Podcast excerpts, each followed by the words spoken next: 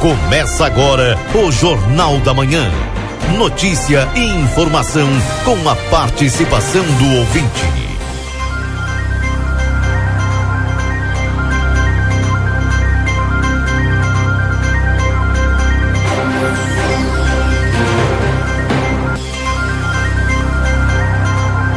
Alô, bom dia, bom dia você que está sintonizado conosco aqui na 95.3, RCC, você em primeiro lugar. Estamos iniciando o Jornal da Manhã, notícia do seu dia a dia.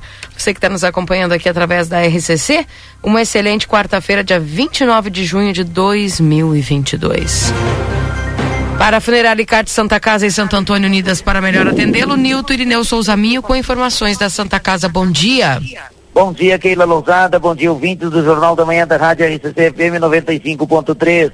Passamos a partir deste momento a informar o panorama geral do nosso complexo hospitalar Santa Casa. Até o fechamento deste boletim, os números são os seguintes. Nas últimas 24 horas, o pronto atendimento médico prestou 49 atendimentos, sendo 19 destes por urgência, uma emergência e 29 consultas. Na UTI tipo 2, estamos com 10 pacientes internados. O total de atendimento pelo serviço SAMU nas últimas 24 horas, dois atendimentos foram prestados e duas chamadas recebidas, sendo estes dois atendimentos clínicos. Internações, nas últimas 24 horas ocorreram 15 internações, sendo 12 destas pelo convênio SUS e 3 por outros convênios. Distribuição de pacientes nas alas do complexo hospitalar, temos o seguinte quadro distributivo. Na ala 1, 6 pacientes internados, na ala 2, 21, na maternidade 7, na pediatria 6, e na ala de saúde mental 16 pacientes internados. O total de nascimentos nas últimas 24 horas ocorreram três nascimentos, sendo um bebê de sexo masculino e dois bebês do sexo feminino. Ocorreram três óbitos nas últimas 24 horas. Faleceram Luiz Carlos Borges, Roosevelt Octávio Farias Costa e José Luiz Gonçalves Rodrigues. Atenção aos doadores de sangue. A nossa próxima edição da campanha mensal de doação de sangue, a sétima edição do ano de 2022, está agendada para o dia 20 de julho de 2022, nos mesmos moldes de local e horários, no ambulatório para agendamentos e consultas, das 8h30 às 13 horas. Contamos com a participação, a colaboração de todos. Para encerrar este informativo, um comunicado importante à população santanense. Estamos operando com o regime de sistema 3A em nossa cidade e regime de extrema emergência no complexo hospitalar. Não estão autorizadas as visitas a pacientes, exceto o sistema de trocas informado no momento da internação. Assim, com acesso restrito a toda a área interna e externa do complexo, permanecendo no local apenas usuários e colaboradores. Lembramos que é obrigatório e indispensável o uso de máscara no ambiente do complexo hospitalar por se tratar deste nosocomio instituição de saúde e a máscara ser um EPI, equipamento de proteção individual. Pedimos o, os cuidados, a compreensão de todos para vencer a Covid-19. Gestão 2022, transparência, comunicação e resultados, com as informações do panorama geral do Complexo Hospitalar Santa Casa, para o Jornal da Manhã da Rádio RTC FM 95.3, a mais potente da fronteira oeste, Nilton Irineu Souzaninho. Bom dia a todos e até amanhã, Keila Lousada. Até amanhã, um abraço, Newton. Lembrando que foi para a Funerária Carte Santa Casa e Santo Antônio, unidas para melhor atendê-lo. Bom dia, Valdinei Lima. Bom dia, Keila. Bom dia aos nossos ouvintes aí do Jornal da Manhã. Hoje é uma manhã de muitas notícias e informações aqui através da 95. Tempinho frio, né, Valdinei? Se pois foi é. a chuva, mas veio frio com tudo. E a umidade ainda continua, né? É, nós estamos com 6 graus, sensação de 4 graus. E a umidade, eu falava da umidade, que a umidade ainda continua, embora a gente não tenha previsão de chuva. Mas enfim, faz parte, é a vida. E vamos adiante. Exatamente. Daqui a pouco teremos informações aqui, o pessoal já participando conosco através do 981 26 6959, esse é o WhatsApp aqui da 95.3. Você pode é, interagir conosco Quanto mais cedo aí você mandar sua mensagem, melhor. A gente tem mais chance de ler, tá bom? E um abraço aqui já pra Laira, que tá mandando seu bom dia, com aquele emoji de congelada, né? Enfim, tá com bastante frio. Tem um outro abraço aí do, do Jornal da Manhã, coloquei ontem até, é para colocar antes das 8 horas, senão a gente acaba esquecendo. E agora eu tô vendo aqui, mas tá dentro do grupo aí do Jornal da Manhã. Deixa eu ver aqui. Da Laura Lima. Amanhã, que é hoje, pode mandar um beijo para Giselda da Rosa, às 8 horas. Então, dona Giselda da Rosa, dona Laura Lima, está mandando um beijo para a senhora. Um bom dia aqui do grupo e do pessoal do Jornal da Manhã. Certo. Um abraço a todos aqueles que nos acompanham. Hoje vamos trazer várias informações aí para os nossos ouvintes, então permaneça junto conosco, porque a notícia e a informação está aqui na 95. Mandar um bom dia lá para Mara, que mandou para nós aqui um vídeo. É.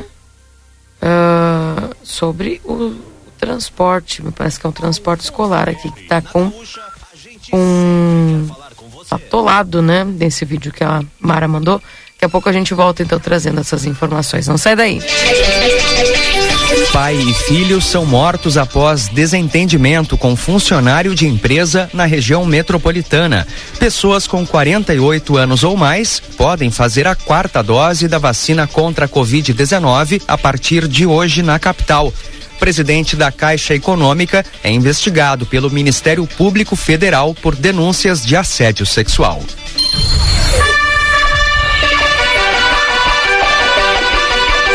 Correspondente Gaúcha. Pedro Quintana. Muito bom dia, agora são 8 horas, manhã de quarta-feira, de tempo nublado ainda em Porto Alegre, temperatura de 11 graus.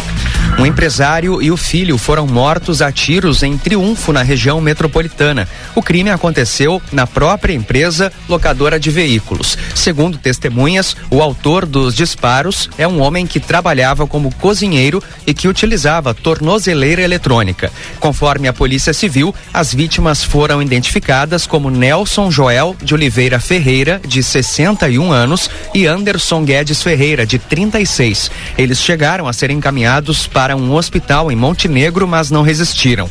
O empresário tinha amizade com o suspeito e, inclusive, havia cedido uma casa ao homem para morar com a família em uma área da propriedade onde fica a empresa. As investigações preliminares indicam que a discussão teve início após desentendimento com a esposa do suspeito. Após atirar, ele fugiu e ainda não foi localizado. Em Caxias do Sul, um haitiano foi morto com golpes de faca após uma briga no bairro Presidente Vargas na noite de ontem. Segundo a Polícia Civil, a vítima estava sem documentação, mas foi identificada somente por vizinhos. Ele foi morto em via pública com pelo menos três facadas. A motivação, de acordo com as primeiras informações, é de uma briga com outro homem, também haitiano. Até o momento, ninguém foi preso. Trânsito. A Avenida Venceslau Escobar, na zona sul de Porto Alegre, tem todo o sentido centro-bairro bloqueado a partir da rótula da Icaraí e Diário de Notícias. No local, um caminhão bateu em um poste de iluminação e também em uma sinaleira de pedestres. Como há risco de queda do poste, há bloqueio e a EPTC trabalha no local. Desvios podem ser feitos pela Avenida Guaíba ou também pela Rua Tamandaré. No viaduto São Jorge, na Parício Borges, sentido sul-norte, o trânsito foi normalizado após atendimento de ocorrência policial que gerou lentidão no trecho. Na estrada Cristiano Kramer, perto da Avenida Romeu Samarini Ferreira, no bairro Vila Nova, tem um atropelamento por carro em atendimento. Acessos a Porto Alegre apresentam lentidão nesse horário, caso da Castelo Branco, BR-116 na região do aeroporto, Assis Brasil, Protásio Alves e Bento Gonçalves. Na RS 020 tem uma ocorrência em atendimento no quilômetro 37 em Taquara, ainda sem mais detalhes confirmados. Com o trânsito, Bibiana Dil. Uma das faixas. Uma das faixas da alça de acesso à nova ponte do Guaíba, na capital, vai estar interditada entre hoje e sexta-feira. Conforme o DENIT, serão feitas melhorias no asfalto. Os trabalhos ocorrem entre nove da manhã e quatro da tarde. Os motoristas devem estar atentos à sinalização. O serviço não será realizado se chover. Tempo. Temperatura de 11 graus em Porto Alegre, 6 em Caxias do Sul, 9 graus em Santa Maria e Rio Grande e 8 graus a temperatura em Pelotas. O dia começa com muitas nuvens, principalmente no leste do estado, mas a nebulosidade diminui e o sol predomina nesta quarta-feira. O vento aumenta a sensação de frio. Mesmo com sol, as temperaturas não devem passar dos 16 graus. À noite, elas voltam a cair. Caio Paes de Andrade assumiu a presidência da Petrobras. O mandato está previsto para terminar em abril do ano que vem. Ele é o quarto presidente em três anos e meio do governo Jair Bolsonaro. Paes de Andrade era secretário de desburocratização do governo federal e substitui José Mauro Coelho no comando da companhia.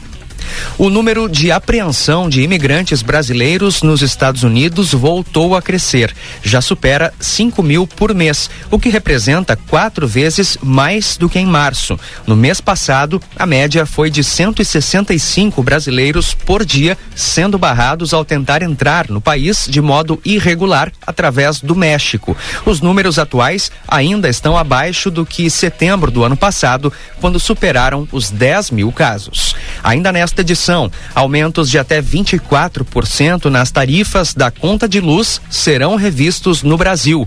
Delegado que investiga gabinete paralelo no Ministério da Educação será transferido de setor. Fique atento. Mais de 1 milhão e 200 mil consumidores no estado ainda não solicitaram o resgate do Receita Certa. A ação já pagou nessa segunda rodada mais de 590 mil consumidores, o que totaliza mais de 26 milhões de reais. A solicitação pode ser realizada no site ou aplicativo do Nota Fiscal Gaúcha até 27 de julho. O resgate varia de 5 a 172 reais, conforme o número de pontos.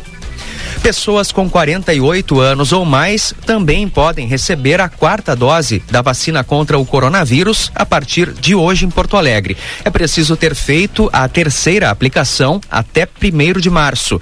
O atendimento ocorre em 36 postos de saúde no shopping João Pessoa e na unidade móvel que hoje vai estar em frente à Asdecom, na rua Jaime Polar, número 490, no bairro Farrapos. Até às três da tarde também haverá doses para o público infantil e a vacina contra a gripe, que está disponível para toda a população. Ninguém acertou as seis dezenas da Mega Sena no sorteio extra realizado a noite passada. O prêmio aumentou para 37 milhões de reais para quinta-feira. Ao todo, 37 apostas, fizeram cinco números e vão receber 54 mil reais cada. Nenhuma aqui do Rio Grande do Sul. As dezenas sorteadas foram 08, 12, 14, 30, 33 e 41.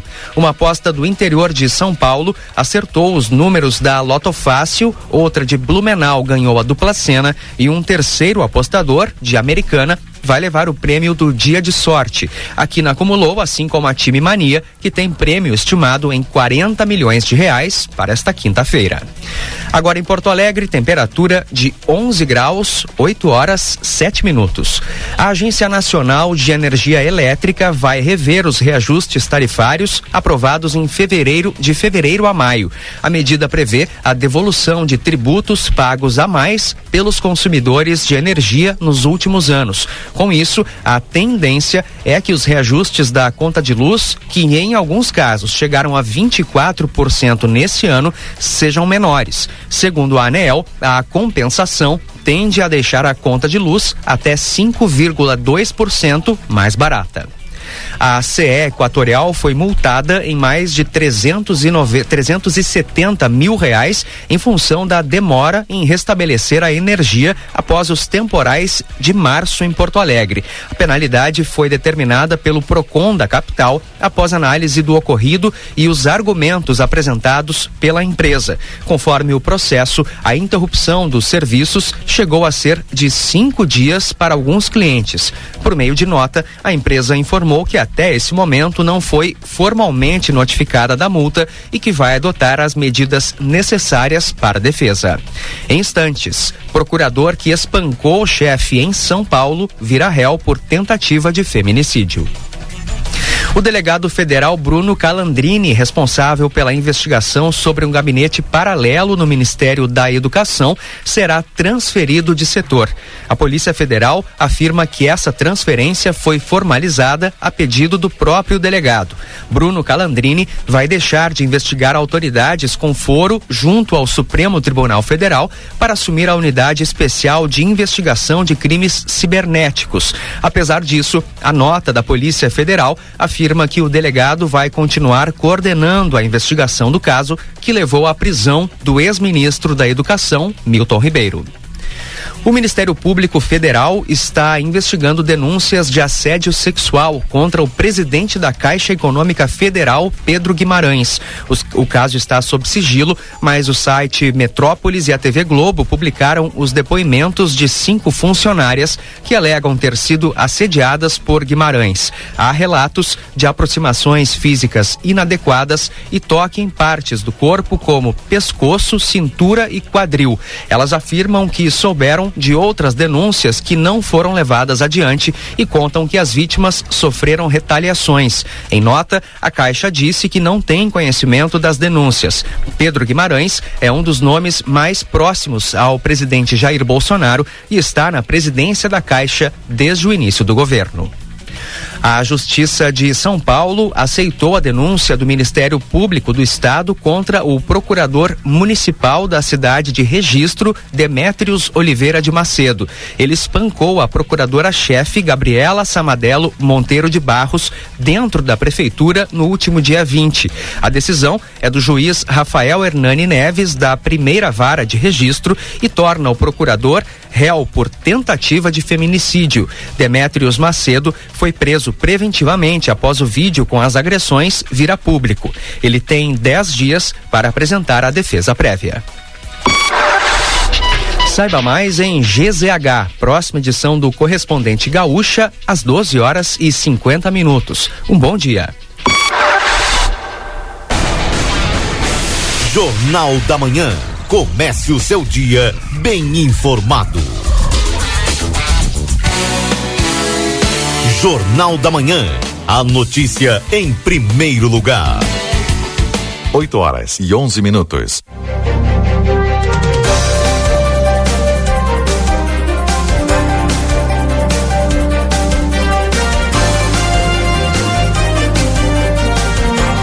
Voltamos 8 e 11, Jornal da Manhã aqui na 95.3, RCC você em primeiro lugar para os nossos parceiros. A M3 Embalagens, 30 anos, mais de 18 mil itens. A qualidade que você já conhece na Conde de Porto Alegre, 225 3242 4367. Instituto Golino Andrade, tradição em diagnóstico por imagem, 3242 3033. Compre online 24 horas em lojaspompeia.com ou baixe o app. Técnico em enfermagem Ana Exatos, 3244 5354 ou pelas redes sociais. Pizza na hora, melhor pizza, o melhor preço, peça pelo site www.pizzanahora.com.br. Adoro jeans Modazine com opções de calças, camisas, jaquetas com preços imperdíveis. Modazine, a moda é assim. Retífica Everdiesel, maquinário, ferramentas e profissionais especializados. Escolha uma empresa que entende do assunto. 3241 2113 no 98454 0869. Para Sunshine Restaurante Café, onde o amor é o principal ingrediente, WhatsApp é 3242 4710. Lembrando que a temperatura está de 6 graus com sensação de 4. Postos Espigão e Feluma, a gente acredita no que faz. Clínica Pediátrica Doutora Valene Mota Teixeira, 13 de maio 960 3244 5886. Corre para Zona Franca, um show de moda. Rede Vivo Supermercados, baixe o clube de Rede Vivo no teu celular e tem acesso a descontos exclusivos todos os dias na Rede Vivo. Na João Pessoa 804, Rede Vivo Gaúcha no coração.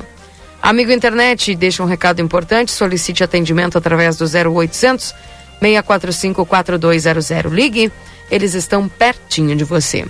Consultório de Gastroenterologia Dr. Jonathan Lisca, na Manduca Rodrigues, número 200, sala 402. Agenda tua consulta no 3242 3845. Na Unicred, o cooperativismo vai além do sistema econômico, ele é uma filosofia de vida. Para nós, cooperar é se preocupar, é estar presente, é cuidar da sua comunidade. E é por isso que a Unicred escolhe cooperar todos os dias. E a clínica reabilita a fonoaudióloga Ingrid Pessoa, na Brigadeiro Canabarro 727, WhatsApp 98441 5186. Açougue Angus, carnes com garantia de procedência e preço justo. Aguardamos tua visita na Francisco Reverbel 3356 e o WhatsApp é 996 44 9814. Vida Card, Agenda a tua consulta no 3244 4433. Lembrando que no dia 5 de julho tem o, o Dr. Clóvis Aragão, cardiovascular. No dia 8 de julho tem o Dr. Jesus Mendonça, urologista. No dia 18 de julho tem a doutora Lúcia Lara, ortodontista. E no dia 22 de julho tem o Dr. Manuel Crossetti, reumatologista. 3244 4433. 8 horas e 14 minutos. Jornal da Manhã aqui na 95, com Valdinei Lima na produção. E também nós estamos aí com o Marcelo Pinto, direto das ruas de Santana do Livramento. Daqui a pouquinho, já dando o seu bom dia. E agora, não sei se o Marcelo já está pronto, né, Marcelo? Se você está pronto, nos dê aquele sinal. Sempre, bom dia. Ah, tudo bem contigo. Bom dia, Marcelo. Minha amiga Keila Lousada, Valdinei Lima, bom dia, Valdinei. Bom dia. Bom dia e assim, hoje, quarta-feira, ele está de volta. O sol. Isso. Bom dia. Uh. Bom dia, bom trabalho para toda pessoa que está começando o dia aí. Ensolarada quarta-feira na fronteira da paz. Que maravilha, Keila. Ainda bem. Que saudade do sol. Meu varal agradece. Olha, não só o teu, hein? tem muitas pessoas agradecem, Keila. Não, sabe que não tem vento? É. Então, não tendo vento, altamente suportável o frio de 7 graus no centro de Santana do Livramento. Se tiver um ventinho, complica o jogo, tu sabe muito bem. Mas para quem está em casa ainda não saiu, céu azul, o sol está surgindo aos poucos e tá sensacional esta quarta-feira. Umidade. Noite bastante úmida, as ruas é, molhadas, né? Úmidas, todas as ruas, eu acho que da cidade estão é, desse jeito. É, parece que choveu à noite e ficou úmido, mas não foi o que aconteceu. É umidade pura, não é aquela. Ainda mais nessa época do ano começa a ficar assim. O friozinho, para te ter uma ideia, assim com o dia, assim o dia de hoje fica legal porque para quem gosta de inverno, sempre eu digo, né? Aí tu sai na rua, aí a boca de lobo, os bueiros fica saltando fumacinha. O pessoal gosta, né, Keila? É. Tu gosta, Keila? É. Hã? É, também na boca o pessoal fala, é. O pessoal Essa adora. besta frio faz aquele teste, né? Saiu fumacinha, é tá frio. Tu sabe que o pessoal adora, né? Hum. Eu não, mas tá. A gente vai, vai, vamos, temos que passar todos os anos por esse mesmo, esse mesmo período. E o inverno que começa antes e termina depois, sempre na sua estação. Ele nunca obedece, né? É, hoje a gente pode perceber que esse ano veio bem antecipado, lá em março a gente já tava com, os frios bem intensos, né? Aqui a, a Cleia, que já tá escutando nós aqui, já tá colocando a máquina para trabalhar. Olha, quem não tá, Cléia? Nossa amiga Cléia, né? As máquinas de lavar hoje estão a toda. Porque é o momento, né, Keila? Sabe que no último dia de sol choveu e eu acabei molhando meu sapato, Keila. Ah, e aí? Agora vai ter no sol. Aí eu cheguei em casa hum. e digo, vou colocar no sol para secar. Claro. Cadê? Só que fechou o dia, choveu e eu esqueci do sapato lá de fora. então aproveita agora já vai pegar aquele sol. Sabe que tem alguém que quer até mandar um recado aqui. Vamos ver se tu quem? conhece. Como le va, Marcelo Pinto? Buenos días. Buenos días, Washington Pereira. ¿Cómo le va? ¿Bien, tranquilo? Cansado, cansado. Acabo, acabo de hacer dos viajes. Llegué de Chile recién. Eh, ¿Llegó de dónde? De Chile. Ah, está bien. Ele vem tocar flauta aqui, depois a gente fala ele fica bravo. tá certo, Washington Pereira. Ele tá que o meu Inter perdeu ontem. Ele tá precisando de colinho, de colo. É, né? Bom dia, Washington. Buen día, buen día. No, ahora hablando, hablando en serio, Valiné y Keila, a toda la audiencia, a mi, a mi amigo y hermano de la vida, Marcelo Pinto, eh, quiero hacer una invitación a la gente, porque hoy a las 19.30 en el Estadio Atilio Pay Olivera de Rivera eh, Huracán de Rivera debuta en la Copa Uruguay, de lo que tanto se habló durante tantos años de que Uruguay tuviese un campeonato a nivel nacional y no solamente un campeonato uruguayo a nivel metropolitano como se hacía hasta hasta ahora. Eh, hoy la Copa Uruguay comienza a jugar para Rivera también, así que bueno, a la hora de 19 y 30, todos quienes quieran acompañar al equipo que representa la frontera a nivel nacional de Uruguay hoy eh, ante el Canadian de Montevideo, eh, eh, Huracán, Canadian 19 y 30 horas, Copa Uruguay 2022 en el estadio Atilio Pai Olivera. Campeonato Nacional, né? depois que o futebol praticamente é, acabou em Santana do Livramento, e eu posso dizer isso porque terminou o amador, terminou o profissional, apenas futebol 7, o pessoal jogando futebol de salão, Rivera não desistiu. Vários times aí já tentaram por muitas vezes é, jogar um campeonato nacional e o Huracan que vem batalhando aí. Olha, o pessoal vem brigando bastante atrás de apoio e agora é, conseguiu um campeonato nacional, pessoal. É isso que a gente está falando aqui. Mas levar um cobertor hoje de noite, né, Washington? cobertor, frazada, bien, bien doble, café, de todo, pero bueno, lo importante es acompañar en definitiva a, este equipo que, representa la frontera, porque indudablemente eh, hay, hay gente de, ambos lados de la, frontera trabajando, eh, hay empresarios de ambos lados de la frontera apoyando este proyecto Huracán que está jugando eh, en dos campeonatos a la vez, uno que es el campeonato del interior de Uruguay que juegan solamente equipos del interior, como lo es la Copa de Clubes del Interior y el otro, la Copa Uruguay que hoy arranca y Huracán de Rivera representa la frontera jugando en dos campeonatos a nivel nacional a la vez. Uno con equipo profesional, como lo es la Copa Uruguay, y el otro la Copa del Interior, que también el equipo del Globito, como se lo conoce, viene jugando. Así que buena jornada para todos, hoy 19 y 30 en el Atilio Pai Bolivera. Valeu.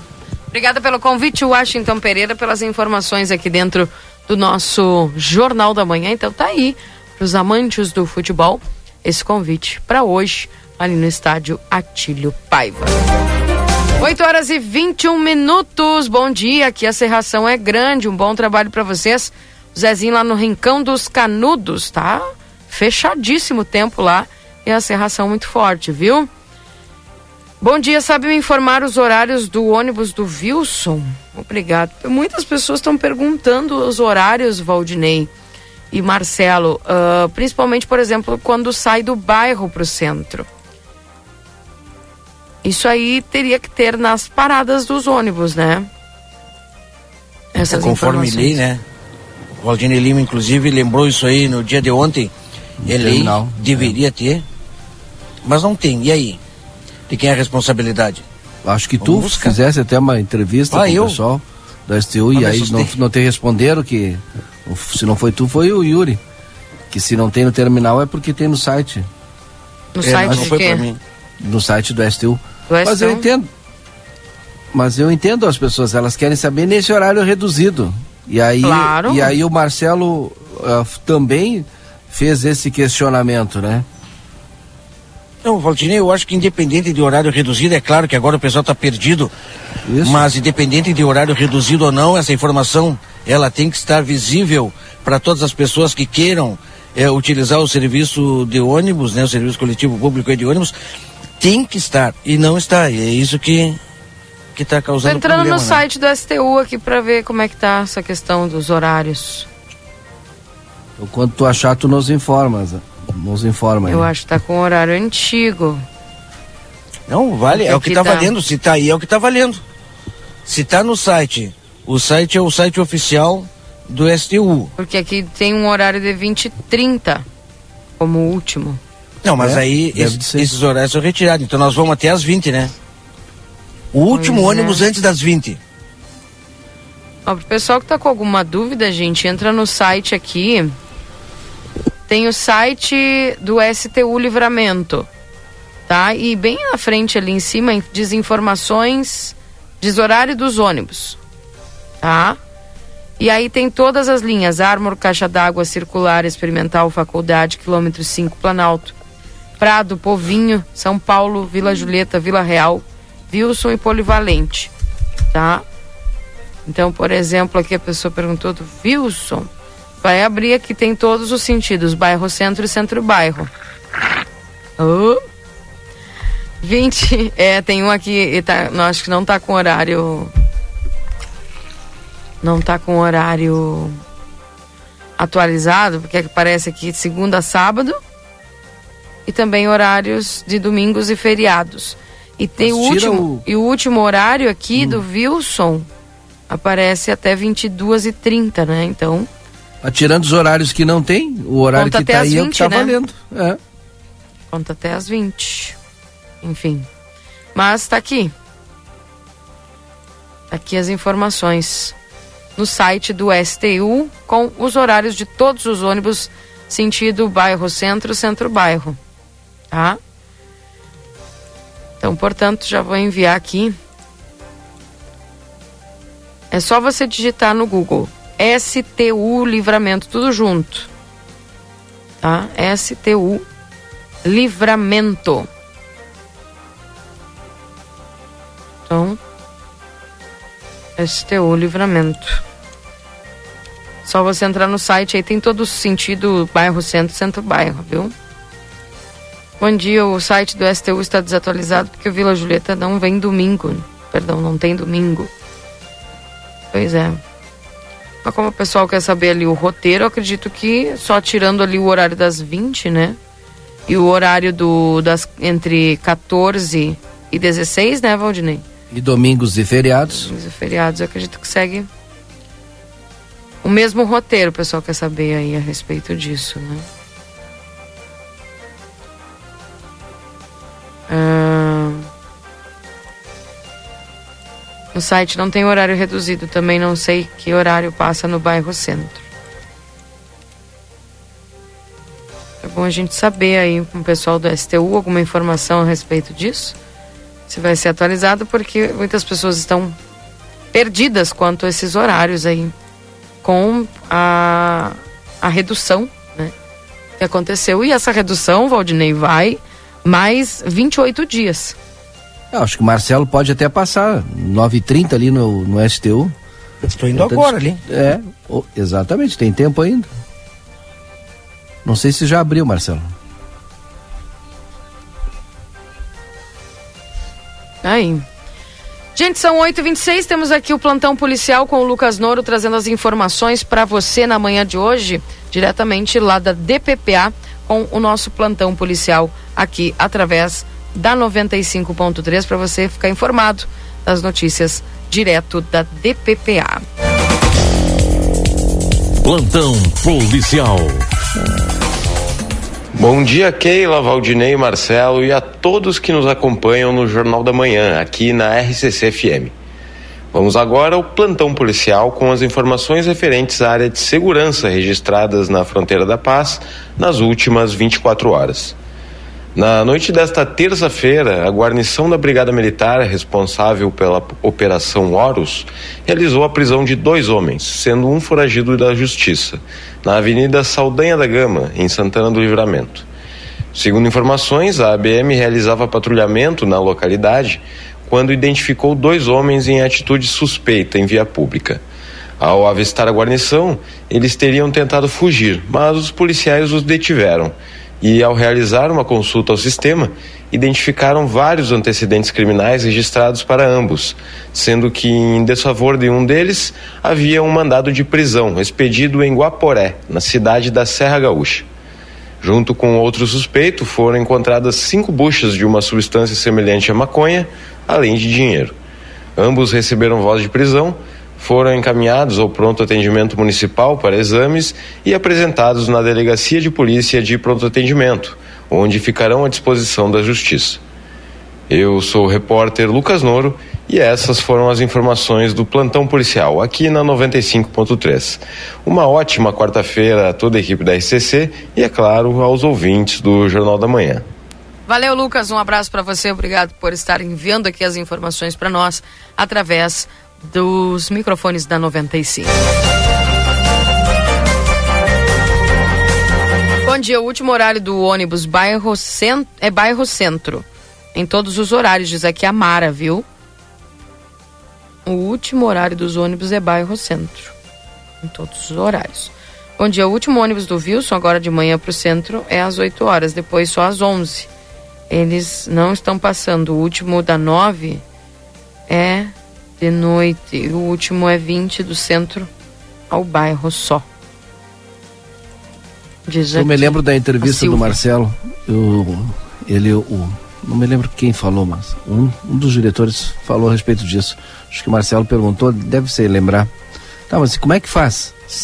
Por exemplo, né, o Wilson, que é uma, é, uma linha enorme, sai, se sai às 8 horas lá do Armor, ele vai chegar praticamente às 9 ou 15 para as 9 no centro. Então é o último. Não vai ter um 8 e meia, por exemplo, lá do, do, do, do Armo, do terminal do que vai, che- chegaria depois das 9. Tem esse horário deles reduzido aí, né? Tá bem. Tá aí, portanto, essas informações. Ahn, o último ônibus de manhã é oito e meia. Que ouvinte. Um dia não posso acreditar que vai continuar essa Então cada um diz uma coisa, então. É. Pois as pessoas continuam trabalhando como voltam para casa. Já falei aqui, gente, faz uns dois dias que a gente fala sobre o que aconteceu, tá? Como foi feita aí a nova tabela com o valor, né? Teve o reajuste aí pedido pelas empresas para voltarem ao horário normal, né? Ah, e tem 30 dias para essa publicação, então no dia 27 de julho tudo Não, volta ao normal. não. Na verdade, o decreto foi publicado, eu imagino, hoje. Então tu conta 30 dias a partir de hoje. Ah, foi hoje só É, de- ele deve, deveria, se tu entrar no site da FAMURS aí, eu estou esperando o meu aquecer aqui, assim que meu note aquecer eu vou entrar no site da FAMURS, para ver se ele foi publicado hoje. Deveria ou deve ser publicado hoje. Aí tu conta 30 dias a partir de hoje, dia 29. É que, co- como eu tinha lido no, no nosso site, assim, essa informação. É, mas teve um erro, teve um erro técnico, e aí ele não foi publicado na FAMURS. Ah, no site entendi. da FAMURS, que é o que vale. Entendi. É que, ah, parece assim, o decreto para validar nova tarifa será publicado na próxima segunda-feira, 27. Então, acabou não acontecendo. Não, porque segundo a prefeitura, que é responsável pela publicação, teve um erro técnico aí na, na internet, ou sei lá o que, e aí não foi publicado. Entendi. E aqui fala, né? Só terá validade 30 dias após a publicação, ou seja, a partir do dia 27 de julho. Então, 29 de julho. Até o dia 29 de julho será esse esses horários, né, gente? Então, tá aí, então, portanto, Valdinei trazendo essa informação a respeito da publicação lá e daqui a pouquinho ele já confirma para nós. Mas eu acho que é, eu que eu não tô com não tô com o computador aberto agora aqui, mas eu acho que essa nova informação já está também no site do jornal A Plateia aí. E é de ontem, né? Essa informação é de ontem. Bom dia, minha filha estuda à noite, está sendo prejudicada, assim como todos os usuários. Os horários ninguém sabe, prestação de serviço é péssimo, não temos ninguém. Pleitei essa causa, diz aqui a Maria. Ah, várias pessoas falando aqui a respeito dessa questão, né? Dos Sim, horários. Nós entrevistamos, eu não gosto de ficar falando muito do de ontem, de ontem, de ontem, da entrevista aqui, da entrevista ali. As pessoas não são obrigadas a escutar toda a programação, mas eh, o vereador Rafael Castro, que é um especialista, eu digo assim, em transporte e mobilidade urbana, porque é quem está no núcleo de mobilidade urbana aqui eh, de Santana do Livramento fazendo a discussão, e quem inclusive coloca o seu gabinete itinerário, o itinerante dentro do terminal de ônibus, ele está cobrando e cobrando mesmo que a prefeitura faça um processo licitatório, uma nova licitação, novas linhas, se tiver que ter novas empresas, novos horários, enfim, um estudo e faça a licitação para resolver de vez esse problema. Porque até mesmo como o próprio vereador diz, muita gente utiliza o transporte coletivo aqui em Santana do Livramento. Então essas pessoas precisam de uma resposta. Pois é, então o pessoal tá aguardando. Keila? Oi. Estou acabando de sair do STU, já está aberto sim. Né, acabando de sair daqui. Falei com, a, com o pessoal aqui no, no STU, com a Marjana, e ela nos confirma que os horários do site estão corretos. As pessoas têm que lembrar que 8 horas é a, pa- a, é, 8 horas, desculpa. Os horários de paralisação, as pessoas sabem, né? 9 da manhã não tem mais. Ou seja, o último ônibus, geralmente, em alguns bairros, é 8 e meia, como acabou de ouvinte falar. Esse é o último horário que o ônibus sai do bairro. Então, para confirmar, né, os, os horários que estão no site estão corretos. Sempre lembrando os horários de paralisação. Olha, um horário antes da paralisação, esse é o horário que o ônibus deve sair do bairro. E Keila e, e Valdinei, Keila muitas vezes quando tá falando, né? Ela olha bem, eu tô dizendo isso para depois não dizerem outra coisa. A Keila disse, né, Keila? Ah, é assim, né? Sempre. Mas eu acabo de chegar no STU, entrei no STU e, e já me disseram assim, ó. Parem de falar que vocês estão falando errado. É, o, o, não tem, o, não foi ainda aumentado a tarifa. Eu digo, calma. Valdine, olha, eu estava entrando aqui exatamente, os guris estavam falando exatamente isso. Não foi publicado ainda. É que as pessoas muitas vezes elas escutam, hoje tem muitas mídias, não é, Valdinei e Keila? Isso. E muitas das vezes as pessoas tocam de ouvido. E acaba essa desinformação, esse descontrole na informação de algumas mídias que não buscam uh, saber a informação. Eu posso dizer por mim, de tudo aquilo que eu falo, que nós falamos aqui no Jornal da Manhã, são reproduções daquilo que é falado oficialmente. Se nós erramos Nós é porque a fonte primária é, se- se nós erramos e a gente erra, é porque a fonte primária nos passou assim. Exato. Exatamente. Mas foi surpreendido, né? Vocês estão falando de errado, eu, puxa vida, erramos aonde? Aí, não foi. Pessoal, estamos no aguardo da publicação do decreto. É, né? É, né? Isso. Exatamente. E é bem como o Valdinei Lima falou. A tarifa continua no valor que está. Somente 30 dias após a publicação desse decreto, que possivelmente pode ser hoje, aí sim vai ser aumentado. E até lá nós estaremos com a paralisação nos ônibus em horários pré-determinados. É isso. É, e o pessoal que tem alguma dúvida, então é bom ligar lá pro STU. Já vou passar aqui repetidas vezes o número do STU para qualquer dúvida que você tiver, 3241 1470. Né? E ah, por mais que os horários dos ônibus no site estejam certos, mas eles não estão atualizados, né? Porque nesta nova situação que nós estamos vivendo, por exemplo, não existe ônibus das 22h45 e aqui aparece um horário de 21h30, 22h45, enfim, né? Ah, os horários estão, certos, como falaram aí para o, o, o Marcelo, só que o ouvinte falou aqui sobre atualizado, site atualizado. Então, nesse sentido, no, no momento que nós estamos vivendo com a redução de horários, é, não, não consta aqui essa redução. Consta né, os horários que, que são feitas aí as linhas, porém, é, segundo o pessoal do STU, é só vocês observarem os horários que não tem, tá? E fazer o cálculo aí é, e seguir conforme está no site. E qualquer dúvida né, que vocês tiverem para ter a, a notícia oficial, pode ligar para o STU, então. Anota aí o número do STU, 3241 1470. Repetindo, 3241 1470. Certamente o pessoal vai atender vocês lá e vai passar todas as informações que vocês precisam.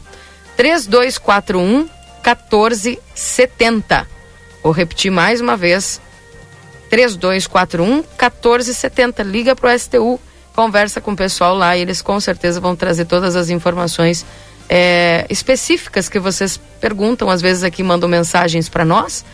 Então, você pode falar direto com eles e perguntar específico da sua linha no 3241 1470 e também através do site stulivramento.com.br, tá bom?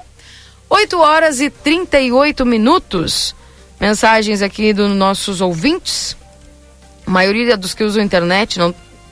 Perdão, a maioria dos que us- usam transporte não tem acesso à internet. Esclarecer Isso para que aí. fique fácil a todos. Isso, isso que o nosso ouvinte mandou, eu recordo que quando a gente é, fez uma entrevista com o pessoal do STU a respeito da questão dos horários, e aí foi nos informado do site, nós também questionamos. E eu me lembro que a gente falou, acho que foi no Boa Tarde, pô, ninguém. É, o correto seria todo mundo ter acesso, né? Mas as pessoas não têm condições. E o, o por exemplo, hoje tem cidades médias, não estou nem falando de cidades grandes, cidades médias, que tem aplicativo que faz o acompanhamento do trajeto do ônibus. Eu espero que um dia a nossa querida Santana do Livramento chegue nesse nível também. Pois é.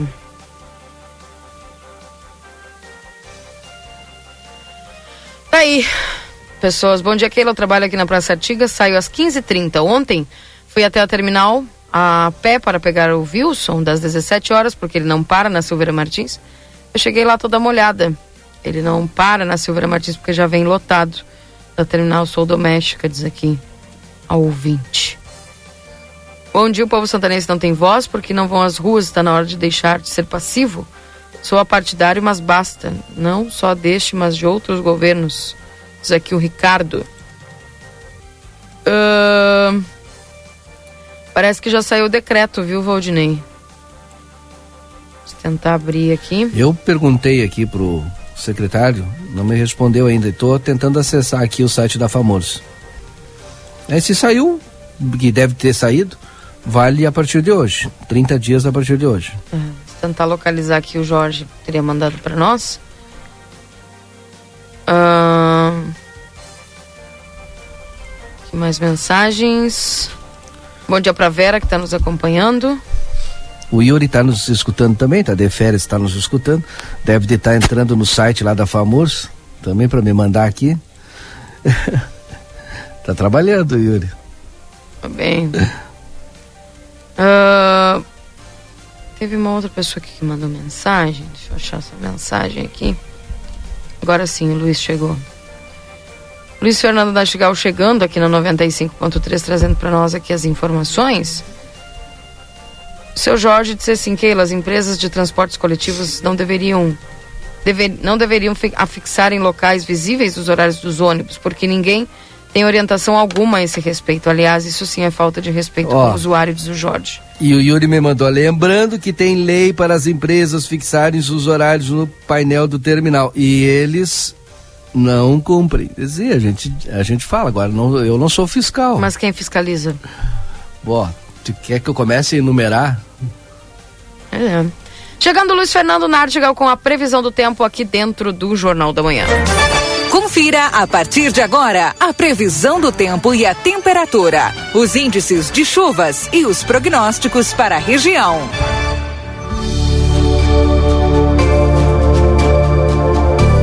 Previsão do tempo para os nossos parceiros da Ricardo Perurena Imóveis na 7 de setembro 786 e Tropeiro Restaurante Choperia agora tem almoço aos domingos, viu? Com novidades. Esperamos por você na João Goulart 1097, esquina com a Barão do Triunfo. Bom dia, Luiz Fernando Nartiga. O solzinho apareceu. Hoje é o dia decretado, é o dia do lava-roupa, então o pessoal vai aproveitar. E nos conte se esse sol vai permanecer aí alguns dias para a gente poder baixar aquela pilha de roupa que ficou aí da semana. Tem gente repetindo roupa, né, o Keila? Ah, tá puxado já, é, eu, tá, não, eu tá, não tenho tá mais modelitos. Coisa. Tá feia coisa, tá feia coisa. Não, Keila, tranquilo, hoje ainda tem uma certa presença de nuvens em alguns pontos da região, mas o sol aparece com nuvens, mas as nuvens tendem a diminuir, onde tem maior nebulosidade ainda.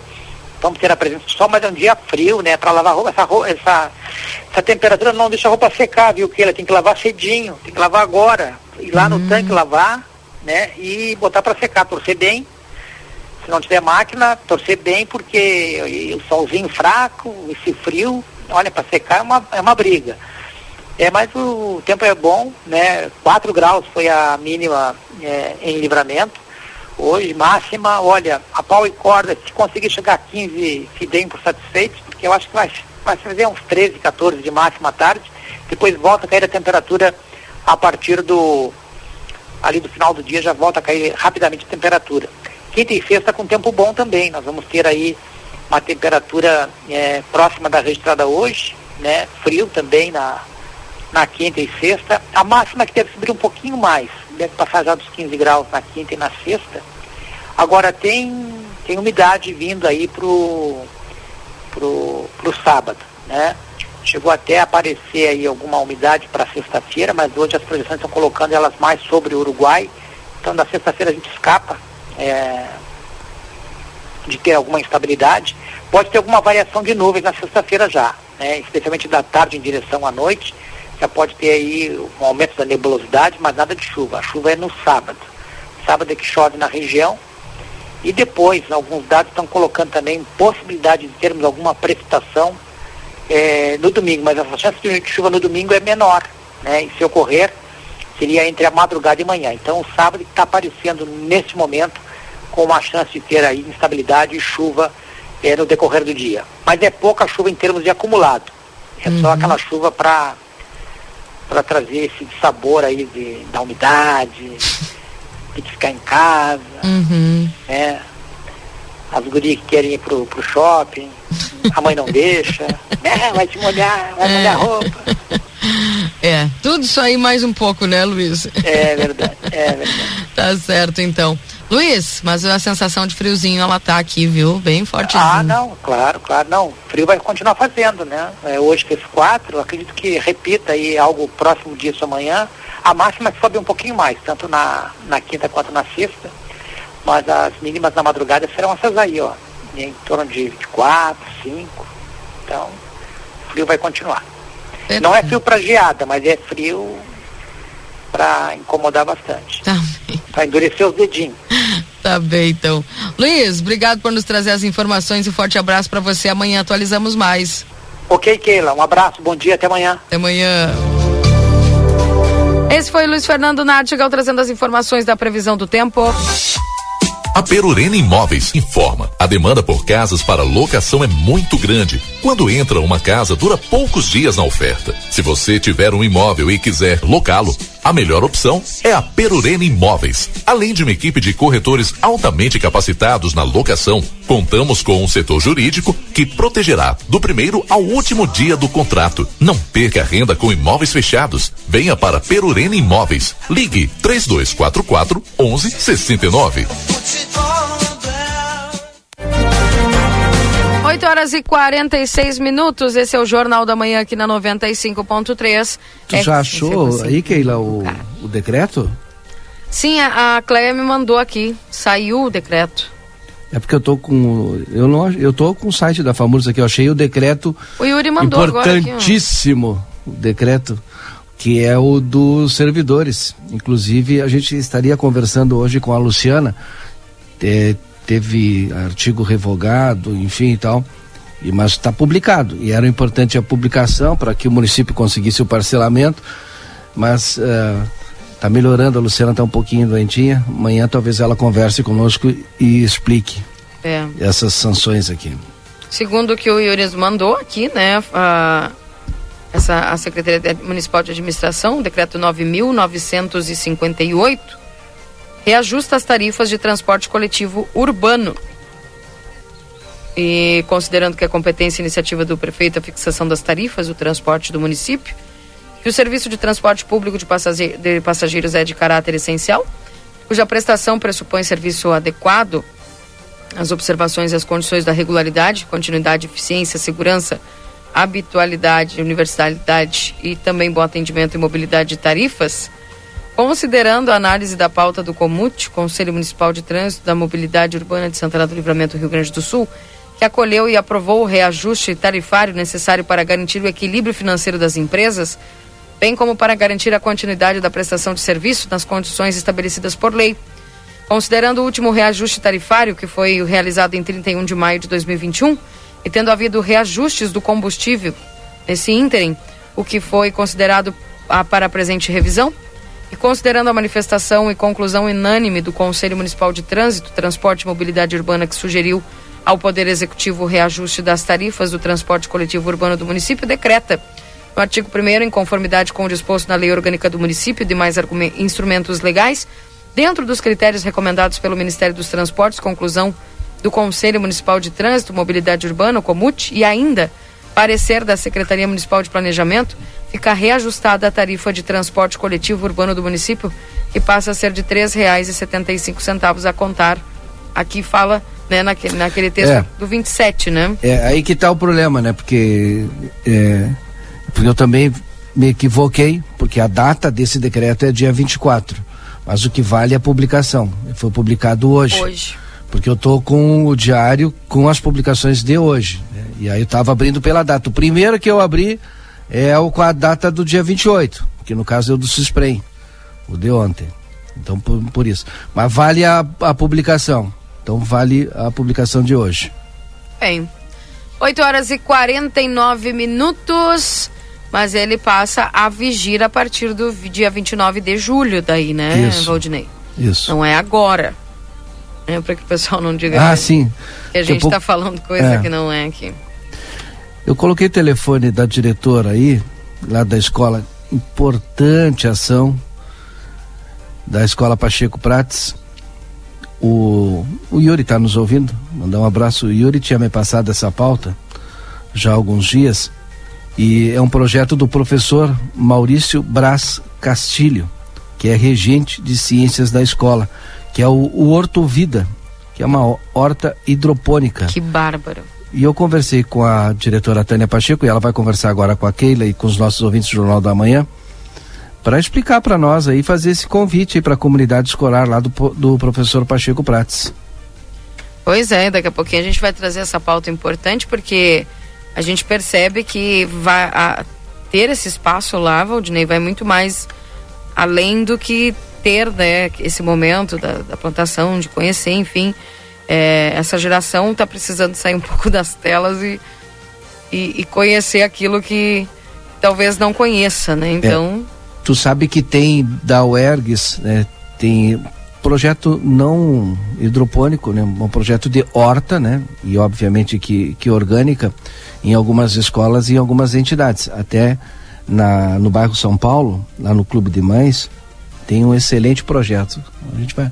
Vamos ver se a gente consegue também trazer aqui para o Jornal da Manhã para divulgar essas ações que acontecem no município, que às vezes a gente acha que não tem nada, não. Tem muita coisa boa sendo feita por muita gente boa interessada no desenvolvimento. É verdade. E aquilo, né, Valdinei? Uh, muitas vezes as pessoas, elas. Uh, a maioria das pessoas, elas reclamam reclamam, reclamam, reclamam muito das coisas. E são poucos aqueles que se, se movimentam para fazer algo que contribua, né? E a gente percebe que essas ações, ainda que sejam é, específicas em determinados lugares, mas são ações boas que alguém levanta e decide fazer. E tudo que a gente levanta e decide fazer dá trabalho. E às vezes é isso que as pessoas evitam um pouco, né? Aquele gasto de energia, enfim. Mas a gente percebe aí que existe essa essa, esse interesse né, da parte das pessoas em poder é, contribuir de alguma forma e a gente né, vai conversar a respeito disso. É muito importante, né? A, a, a, a reclamação ela é importante, o, o uso aí da, da, das mídias para poder expressar, falar é importante, mas muito importante também é a gente tomar alguma posição como cidadão e poder construir, poder ajudar de alguma forma, né? Não apenas fazendo o pagamento dos impostos, mas participando ativamente da sociedade. Eu acho que isso muda muita coisa. E para conversar conosco a respeito é, do lançamento desse projeto Hidro Horto Vida, a horta hidropônica escolar, é, vamos conversar nesse instante com a diretora é, da escola, a professora Tânia, que está conosco aqui da escola Pacheco Prates. Bom dia, diretora, tudo bem com a senhora? Bom dia, tudo bem? Graças a Deus, tudo tranquilo. É, bom dia a toda a comunidade santanense, a vocês, Keila, Valdinei, ao nosso amigo Yuri também, que está em férias, e toda e a comunidade em especial aqui do bairro Wilson, que é onde está situada a nossa escola. É, esse projeto Horto Hidrovida, uma horta hidropônica escolar, é, partiu da iniciativa do professor Maurício na disciplina de ciências, né, o componente curricular de ciências, com os nonos anos. Ele é um projeto a longo prazo e conta com apoio técnico também dos alunos da UERGS, de alguns alunos da UERGS. É, para mostrar também né, essa oportunidade que a nossa escola aqui, ela dessa vez, né, fomos procurados é, com uma notícia boa, que a escola é um espaço é, onde trabalhos pedagógicos, práticas inovadoras são vivenciadas todos os dias. Então, além de oferecer aos nossos alunos essa prática em sala de aula, também é uma oportunidade para que eles tenham de iniciativas e de cultivo, né? Como não precisa de espaço de manejo do solo, então essa é uma alternativa encontrada pelo professor. E ele é um projeto bem inovador, porque ela é apenas a quarta horta escolar hidropônica no Brasil e a primeira no Rio Grande do Sul. Imagina, que sensacional. Então, então vocês estão fazendo história aí no, no, no, estado.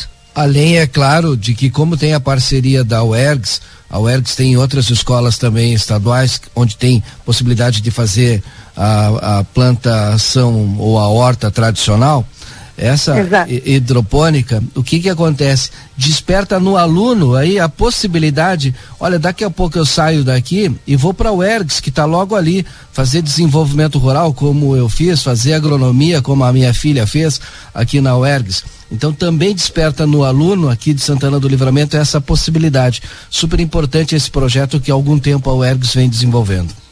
Exato. E também é, a, a gente costuma que a escola é o, o, lugar onde as oportunidades são criadas, né? Então, a partir desse projeto, despertar nos nossos alunos também o empreendedorismo. Como ele não demanda espaço, né, esse projeto da horta hidropônica, que o lançamento vai ser no dia 1 de julho, agora sexta-feira, às 9 horas, aqui na escola. Já convido a todos que puderem se fazer presentes. Então, no sábado, nós já começamos, né, como a gente diz, colocar a mão na massa, o professor Maurício e os alunos do nono ano com a montagem das estruturas.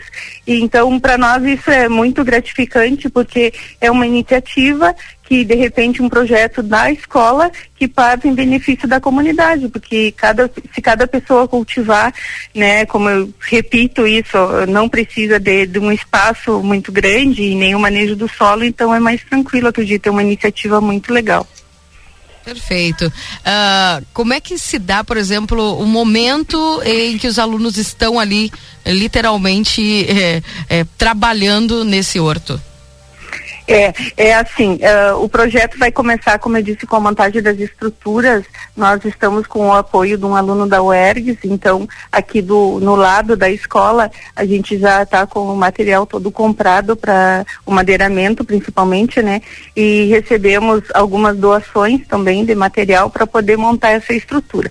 Depois da montagem da estrutura, os alunos estão organizados em grupos de oito que serão responsáveis, né? Por toda a parte do cuidado e da manutenção de, de, do, do, equipamento, né, uma, é uma pequena bomba e tudo para irrigar e, e também da, do cuidado com as mudas, né? Então elas vão passando por etapas. Primeiro tem o viveiro e depois vai indo. Isso aí é bem, bem mais técnico, eu não ouso me, me atrever, né? Eu tenho o projeto do professor e tudo, mas uh, é que agora pela manhã ele não está aqui na escola, que hoje ele trabalha na rede particular. Mas seria bom assim o professor Maurício explicar assim melhor aí, ele domina toda essa parte do projeto. Perfeito, perfeito. O que, que vocês acreditam pedagogicamente é, que isso vá é, fazer de, de, diferença na vida dos alunos e também toda essa questão né, é, de, de mudanças que vocês acreditam que o projeto possa gerar mudanças para melhor? É, assim, é uma oportunidade, como eu digo, que a partir do, da montagem, da estrutura, operacionalização, manejo da horta hidropônica, é, a gente vai ter uma área verde produtiva, né? E todos vão se sentir responsáveis, nós acreditamos nisso.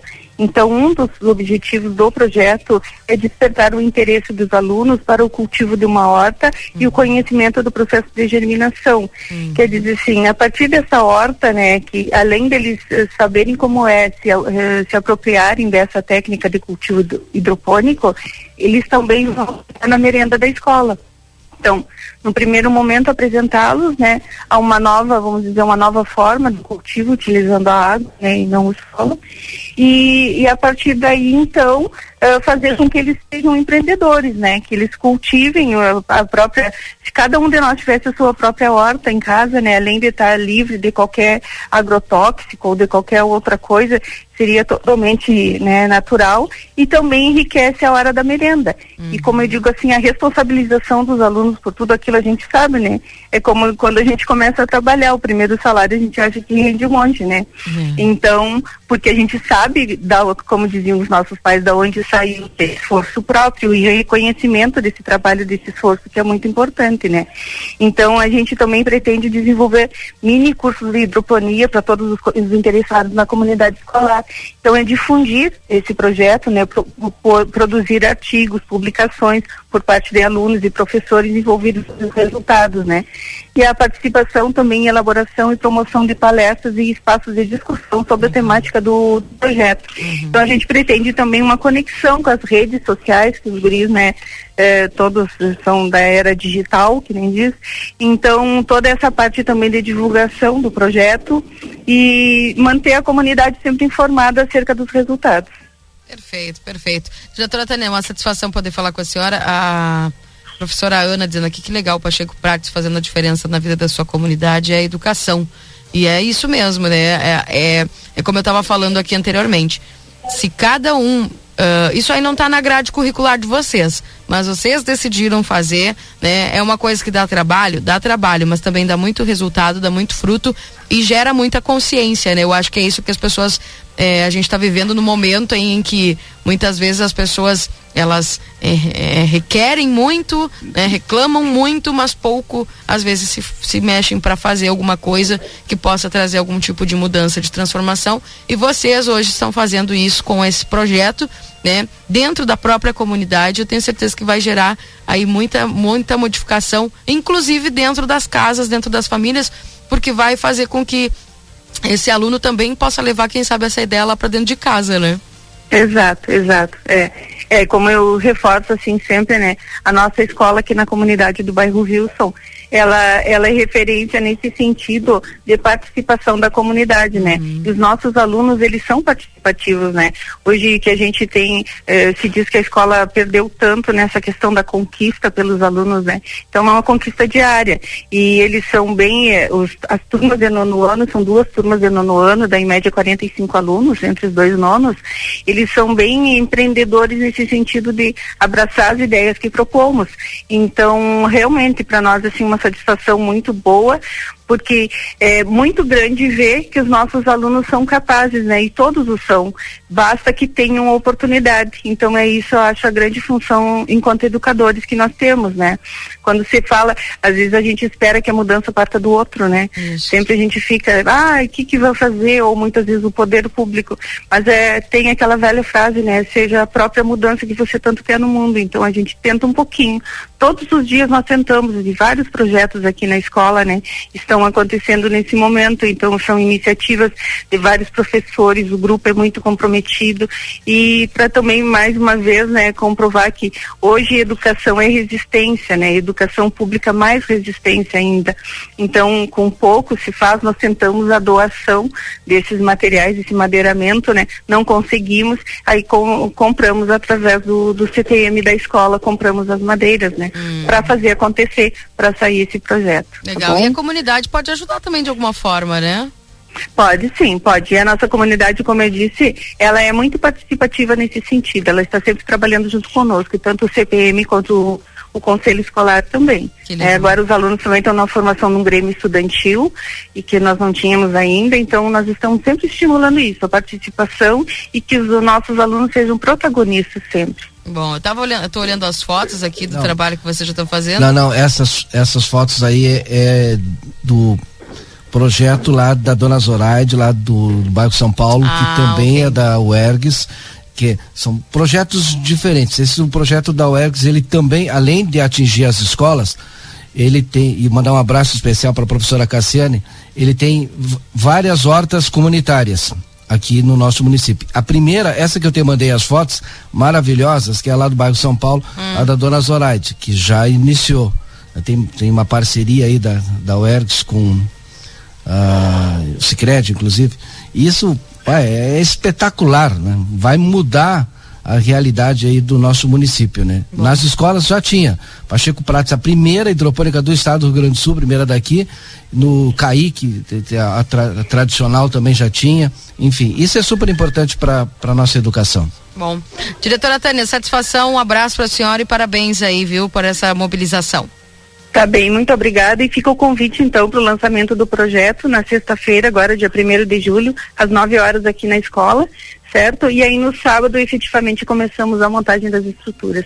Muito obrigada pela, pela oportunidade e estamos às ordens aqui no bairro Vils. Obrigada, obrigada. 9 horas e quatro minutos. Marcelo Pinto agora trazendo informações. Minha amiga Keila Lousada, iniciando agora a transmissão de imagem, estou aqui com a secretária eh, Maria da Secretaria de Assistência Social para conversarmos, né, Maria? Maria foi uma das secretárias que, junto com a prefeita, foi a Brasília e gostaríamos nós de saber da- das coisas boas que veio para Santana do Livramento. Foi buscar e o que que trouxe para nós, Maria? Bom dia. Bom dia, Marcelinho. Bom dia, Keila. Bom dia, Valdinei. A todos que nos ouvem. É, Bom dia. Isso é muito. es- Essa, essa conhecimento da população sobre esse trabalho que se faz em Brasília é muito importante, até para que as pessoas possam entender, né? O motivo pelo qual se vai e se, e se trabalha lá. Ah, Brasília rendeu fruto, sim. Alguns outros que ainda não podemos divulgar, mas logo estaremos divulgando. Deixa eu colocar meu telefone no silencioso porque tá, tá piando aqui. Mas um, um projeto que já está sendo divulgado foi um recurso de 100 mil reais do deputado Nereu Crispim, que vai ser aplicado no Centro de Convivência e Fortalecimento de Vínculos. Daqui mais uns dias o pessoal já vai estar vendo, a reforma já, já iniciou.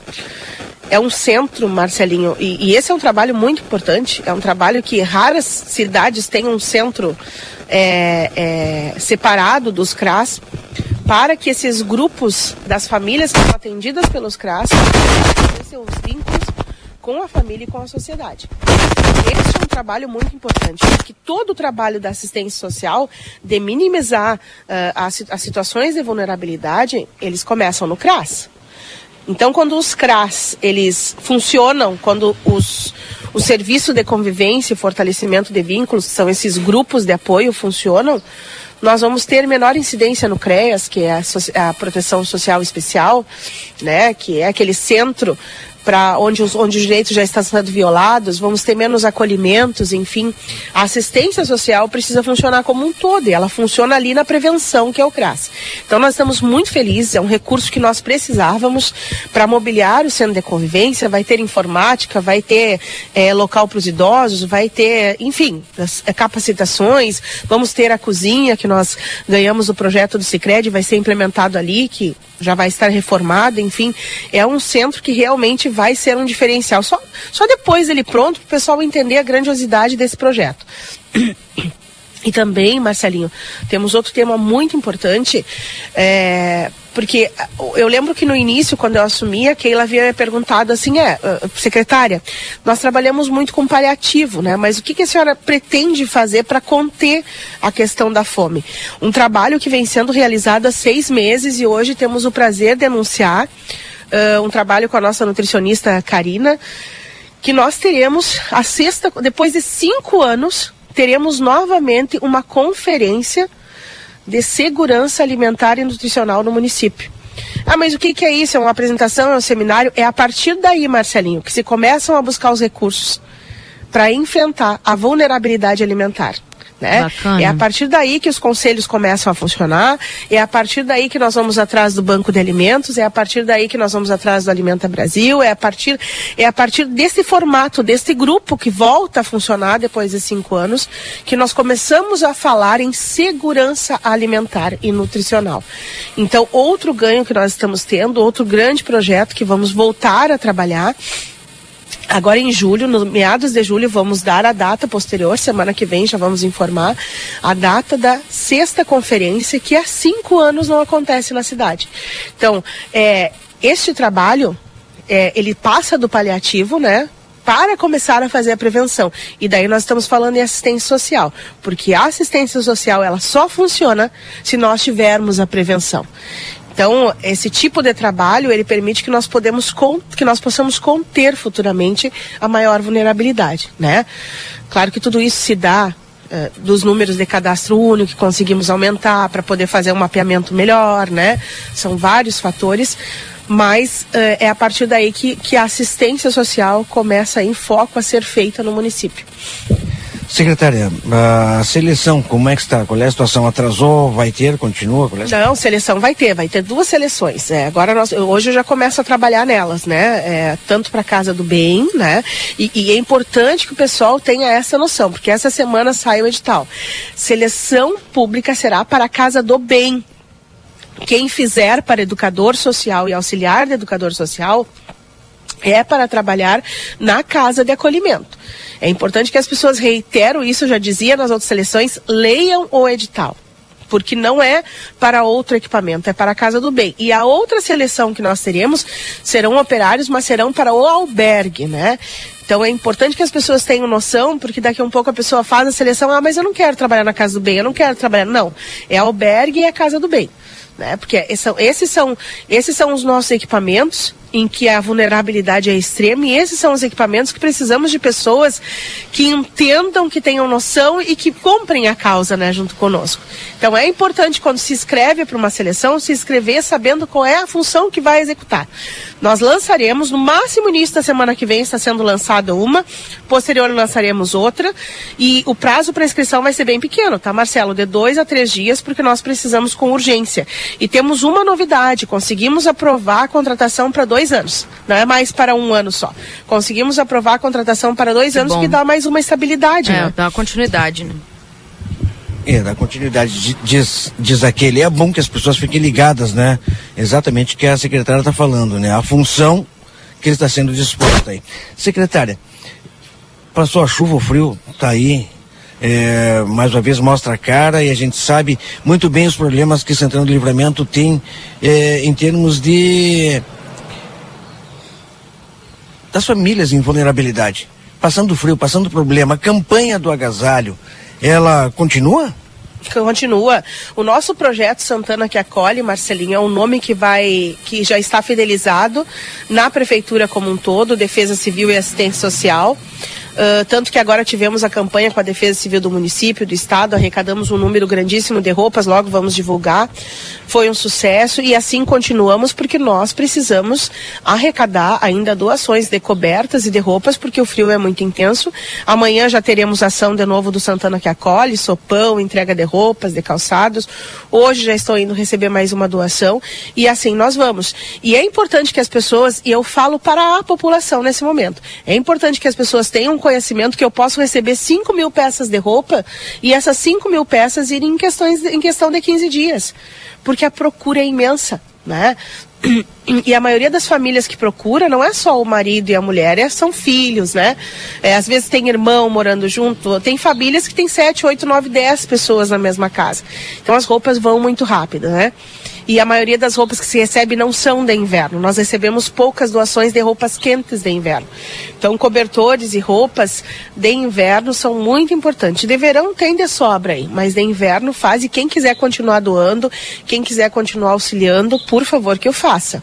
E aquelas roupas que forem doadas que tenham condições de uso. É, eu já ganhei algumas antipatias por esta minha fala, mas eu, eu, reitero. Aquilo que eu não posso usar pode não servir para mim mais porque eu tenho uma roupa nova, tenho uma melhor condição e entendo que, que, o, meu, que o meu próximo precisa mais do que eu nesse momento. Agora, roupas sem condições de uso, às vezes nós recebemos roupas sujas, roupas rasgadas, que nós temos que. A, a, a maioria nós lavamos, né? Mas algumas realmente não tem como. E se eu não, não tenho condições sequer para usar, para para verificar que aquela roupa tem condição de uso, o meu irmão não precisa disso, né? Então a gente tem que ter, eu acho que isso é um, é um senso, é um senso de sociedade, é um senso de humanidade, é muito importante isso. Não estamos negando, precisamos de roupas, mas nós precisamos oferecer dignidade. Tá certo, obrigado Maria Dreckner, secretária de Assistência Social. Conversamos com ela aqui no Jornal da Manhã. Keila. Valdinei. Tá bem, valeu, muito obrigada, viu, Marcelo Pinto, também a secretária Maria. 9 horas e 13 minutos, nós vamos ao intervalo comercial e daqui a pouco nós voltamos trazendo mais informações para você aqui no Jornal da Manhã. Jornal da Manhã. Comece o seu dia bem informado.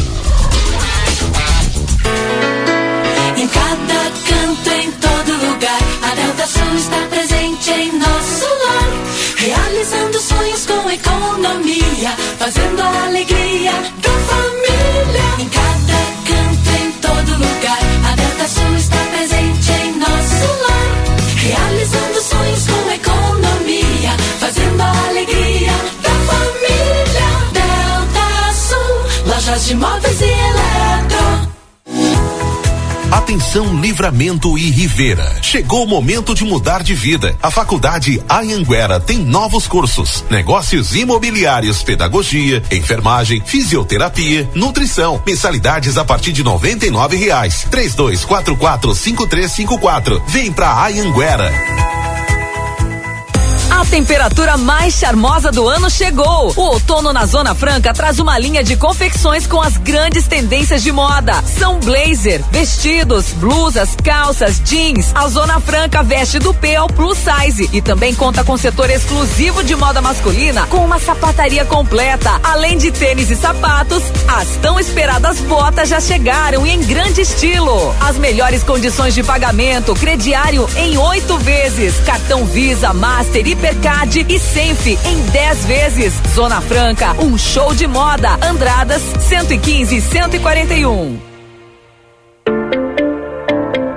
Instituto Ugolino Andrade. Aqui, o futuro já começou. Informamos que já estamos trabalhando com a nossa nova aquisição, o tomógrafo novo de fábrica e o primeiro com inteligência artificial na região. O novo equipamento permite exames mais rápidos, com redução de dose de radiação de 80%, melhor qualidade e abrangência de todas as áreas do corpo. Instituto Ugolino Andrade, tradição em diagnóstico por imagem. 55 3242 3033. Acredite, suas escolhas fazem a diferença para um mundo melhor e com prosperidade para todos. Com a Unicred, você gera impacto positivo para si e sua comunidade a partir dos princípios do cooperativismo. Afinal, aqui você é o dono do negócio. Quer fazer parte de uma instituição financeira que combina com você? A escolha é sua. Acesse unicred.com.br e escolha cooperar. Cada dia um novo look, uma make, um novo toque. Ah, isso é muito top. Cor, estampa, diversão, chama amiga, dá o toque. Ah, isso é muito pop. Outono inverno 2022. É top, é pop, é Pompeia. A Larratea Pet Shop tem mais uma super novidade. Agora temos atendimento veterinário de segunda a sexta, das 14 às 18 e 30 Toda atenção que o seu filho de quatro patas precisa com o especialista da Larratea. Cirurgias, diagnósticos por imagem, medicação, tudo com orientação profissional para o seu pet ter a saúde que merece. Agora ficou fácil. Se precisar, conte com a gente e fique tranquilo. Larratea Pet Shop, 13 de maio, esquina 7 de setembro. Teleentrega pelo 3244 3783. Há 30 anos a M3 Embalagens comercializa itens para o seu dia a dia, em casa ou no trabalho. São mais de 18 mil itens em embalagens, confeitaria, bazar, temperos, materiais de limpeza e higiene, vestuários profissionais, artigos de festa e maquinário industrial. Rua Conde de Porto Alegre 225. Venha até nossa loja ou peça pelo Televendas 55 32 42 43 67. WhatsApp 55 9 84 21 76 615 e Uruguai 095 744 694. Tem gente que tem fome. Fome por viver, por trabalhar, por acreditar. Tem gente que tem fome por crescer, por realizar, por sonhar. Mas nada disso é possível com fome. Faça a sua parte e ajude a mudar essa realidade. Acesse riograndecontrafome.al.rs.gov.br e contribua com esse movimento. Uma campanha da Assembleia Legislativa e entidades parceiras. Menos indiferença, mais igualdade. INSS, BPC, Auxílio Doença e Amparo Social ao Idoso. Aproveite seu crédito pré-aprovado de até 17 mil reais. Atendemos também Estado e FGTS, correspondente Facta Financeira, Albornoz Cred Empréstimos. Faça seu encaminhamento online conosco. Whats 98413 4689. Jornal da Manhã. Comece o seu dia bem informado.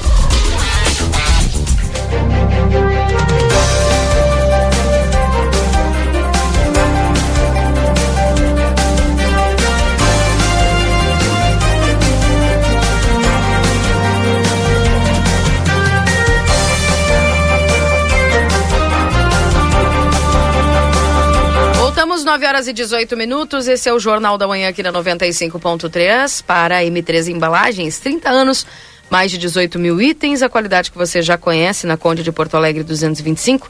3242 4367. O Instituto Gulino Andrade, tradição em diagnóstico por imagem. Agende seus exames ali no 3242 3033.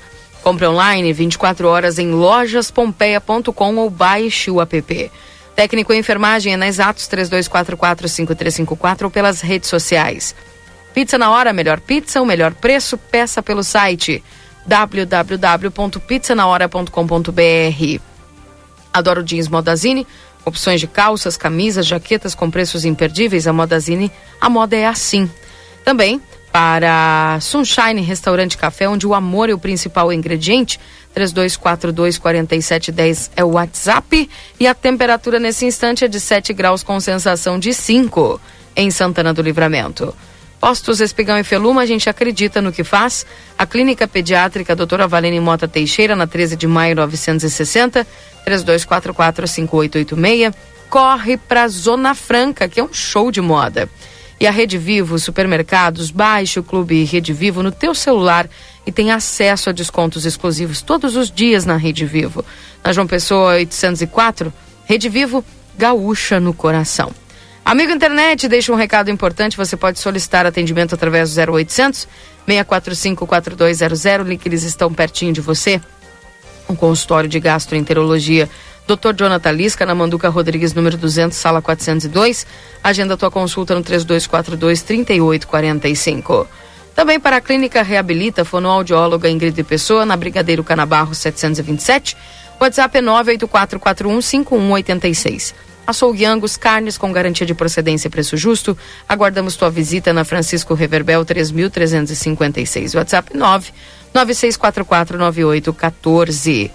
Vida Card, agenda tua consulta no 3244-4433.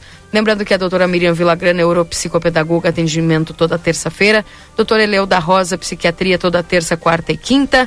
Doutor Antônio Cabreira, pneumologista, de terça a quinta-feira, viu? Não esquece, 3244-4433. Marcelo Evaldinei, 9 horas e 21 minutos. Esse é o Jornal da Manhã aqui na 95 101,3. Pelo Marcelo e deve deter muita participação dos nossos ouvintes também aí. O sol, agora sim eu vi o sol forte. Ainda bem, pena que é por poucos dias, né? É. Mas teremos. Vamos aproveitar, né? É, bom dia, Keila. Espero que com esta economia que as empresas estão fazendo, reverta para arrumar os ônibus que estão em estado de sucata, diz aqui a Jurema. Bom dia, tô na escuta em Canoas, o Tuninho. Ah, um abraço, viu, Toninho? Tudo de bom para você. Uh, bom dia, Keila. Parabéns pelo trabalho da Escola Pacheco Prates. Isso deveria ser matéria permanente no currículo escolar, produzir o próprio alimento. Diz aqui o Olívio. Seria bem interessante mesmo, né?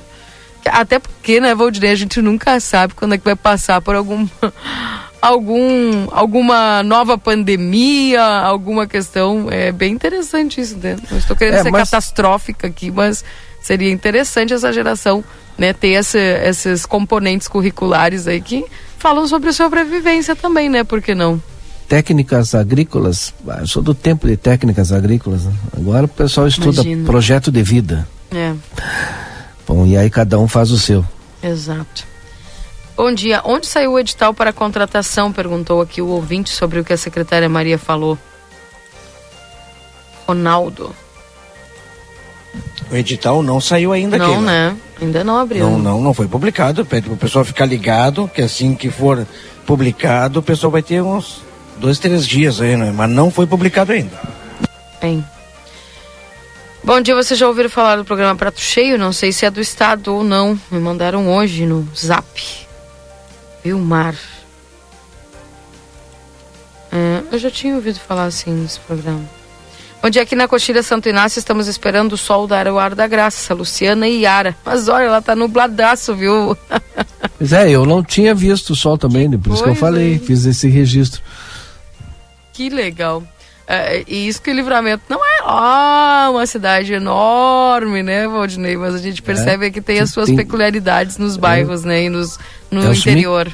É os microclimas, né? É. Bem diferente. Exatamente, bem interessante mesmo. 9 horas e 23 minutos. Mandar um abraço lá pra dona Marta, que brincou aqui conosco, que, que, que eu e o Luiz Fernando a gente não, não fez nenhuma brincadeirinha hoje no, no, na previsão do tempo, ela não entendeu o porquê. não, hoje não tá bom uma brincadeirinha de esporte, né, dona Marta? Tem, tá meio puxado. Deixa quieto, deixa quieto. bom dia, qual o tempo de uso dos ônibus de Santana? Já tem mais de 10 anos a frota que estão virados num caos, Jones. É 10 anos, né, Valdinei? Olha, Keila, sinceramente, não, não tem como responder isso, porque não tem licitação, né? Tem que ter licitação. Mas o último contrato, acho que falava sobre 10 anos de tempo Que- útil. e onde, onde é que está esse contrato? Ah, o último, tô falando lá, o último, último, último. Há quanto tempo? Ih, Tem que fazer licitação. é, E aí sim pode cobrar alguma coisa. pois é. 981-266959, esse WhatsApp aqui da RCC, o pessoal participando conosco através do nosso WhatsApp. E olha só, Valdinei, crimes virtuais e Pix impulsionam o aumento de 179% dos estelionatos. E a gente tem falado muito aqui também em Santana do Livramento que tem acontecido isso, né? O pessoal tem muitas vezes caído aí em alguns tipos de golpes, estelionatos, e também a facilidade da replicação dos crimes nas transferências bancárias criaram novas categorias de golpe com muita lucratividade. É por isso que o pessoal tem que estar sempre atento, né? Os casos de estelionato quase triplicaram no Brasil desde 2018, cerca de 426 mil naquele ano e a taxa de 1,2 milhão de registros em 2021, um aumento percentual de 179% no período. Desde então, o crime não diminuiu em nenhum dos 26 estados e no Distrito Federal. É o que revelam os estudos da 16ª edição do Anuário do Fórum Brasileiro de Segurança Pública. Os dados foram coletados pelos pesquisadores com secretarias de segurança pública dos estados e analisados a partir da taxa total a cada 100 mil habitantes para efeito de comparação entre as unidades de federação. O estado viu que o maior aumento durante o período foi o do Rio Grande do Norte, com 420% a mais de ocorrências. Já o Distrito Federal é o que tem o maior número proporcional de casos, com a média de 1.310 crimes é, tipo a cada 100 mil habitantes no ano de 2021. Segundo os autores do anuário, a alta do estelionato foi puxada pelos crimes virtuais e golpes através do Pix. São crimes potencialmente muito lucrativos e de fácil realização, porque, uma vez dominada a técnica, a prática pode ser realizada diversas vezes sem expor os criminosos nas ruas. Um exemplo são as centenas de mensagens disparadas em aplicativos de mensagens para atrair consumidores para as fraudes. Além disso, o Pix e a tecnologia bancária atual também pode facilitar a prática pela rapidez com que permitem a transferência de valores e a criação de contas e às vezes com nomes e dados das próprias vítimas. Outras características, perdão, outras estatísticas coletadas de assuntos eh, como assaltos e furtos de veículos, celulares e também dados no, no geral ah, são Agora aí que mudou aqui, atualizou a página e a locutora se perdeu. Enquanto a locutora acha a Achei. página aí, então tá. Termina aí que depois eu vou Ok. no, no assunto Sabe aquele anterior. atua- atualização que faz, tá lendo Sei, aqui, fixa e plá, e já era. Outras estatísticas coletadas de assaltos e furtos de veículos celulares e dados no, no geral reforçam essa percepção dos autores. Estamos vivendo uma, um, vivenciando mudanças significativas nas dinâmicas dos crimes contra o patrimônio em direção à sua digitalização. A queda de roubos a transeuntes caiu, viu? É, menos 7,5%. E o crescimento de roubos e furtos de celulares, 1,8%. Então, estão muito possivelmente associados também a essa dinâmica virtual. Defendem um, em um artigo do anuário dos pesquisadores David Marques e Amanda Lagreca. Outro fator que pesa contra a escalada dos estelionatos é a dificuldade das forças de segurança combater crimes que surgiram nos últimos meses que envolvem quadrilhas especializadas. Apesar da queda dos níveis dos assassinatos em todo o país, os autores alertam que a manutenção dos níveis de- dos crimes contra o patrimônio tem um papel decisivo na sensação de insegurança da população, porque eles citam que, uma- de acordo com o levanta- levantamento da Datafolha deste ano, 90% do- dos brasileiros têm medo ainda também de serem assaltados nas ruas. Então tá aí, Valdinei. além dessa questão da sensação de insegurança pessoal, também tem a segurança, insegurança virtual e muitos golpes, estelionatos que estão sendo aplicados. Então o pessoal tem que estar muito atento e como a delegada Giovana falou conosco esses dias, né, uh, relatando essa questão dos cuidados. Se está muito barato, desconfia, sabe? Quando o, o, o, é algo muito facilitado, fica atento, porque pode ser né? Se desconfiou de alguma coisa, fica atento, né? Melhor não do que sim e se arriscar, né? Enfim. Olha, o professor Tiago mandou uma mensagem aqui a respeito do assunto anterior, já já o Marcelo. Ó, bom dia. Todas as escolas do campo têm o componente agroecologia, agroecologia. Quase a totalidade delas possuem sua horta autossustentável. O maior exemplo está na escola Pedro Alencastre. O professor Abílio desenvolve esse trabalho com alunos e comunidade há mais de uma década. No estado, por exemplo, escola urbana, a escola Professor Chaves faz um ótimo trabalho. Cabe ressaltar Todas são iniciativas dos professores e parcerias com terceiros. Investimento quase zero das man mantenedoras. E parabéns ao esforço do professor Maurício, mandou o Tiago aqui. Lida, lida a tua mensagem, Tiago. Um abraço. 9h30, Marcelo Pinto, onde você está? Minha amiga Keila Lousada, Valdinei Lima, ouvintes da Rádio RCC FM Vida Card. Estou aqui com a minha amiga Andréia no Vida Card para você que está ligado no 95.3 saber como faz para conseguir o cartão de saúde da Vida Card, o cartão que cuida mais de você. É isso, né, Andréia? Bom dia. É isso aí, Marcelinho. Bom dia, bom dia, Keila, bom dia, Valdinei, bom dia a todas as pessoas, né, que estão nos acompanhando nesse momento, né, Marcelinho? Como eu sempre digo, é um prazer estar com você, já estava com saudade de estar falando, né? É isso aí, pessoal. Nosso cartão do VidaCard, planos assistenciais, a partir de R$ reais. Um valor, né? Um valor acessível que cabe no orçamento, né, Marcelinho? Como eu sempre digo, hoje a saúde é prioridade, né, Marcelinho? A gente tem que estar tá sempre, né, uh, colocando num dos requisitos de prioridade. Então, o VidaCard aqui, pessoal, tem os planos assistenciais, né, a partir desse valor de R$ reais. Esse valor já é um valor familiar, é um valor para o titular e quatro pessoas da família de vocês. Sempre lembrando, pessoal, quais são os benefícios. O cliente tem desconto nas consultas médicas, nos exames laboratoriais, nas clínicas de imagem, farmácias, parceiros comerciais.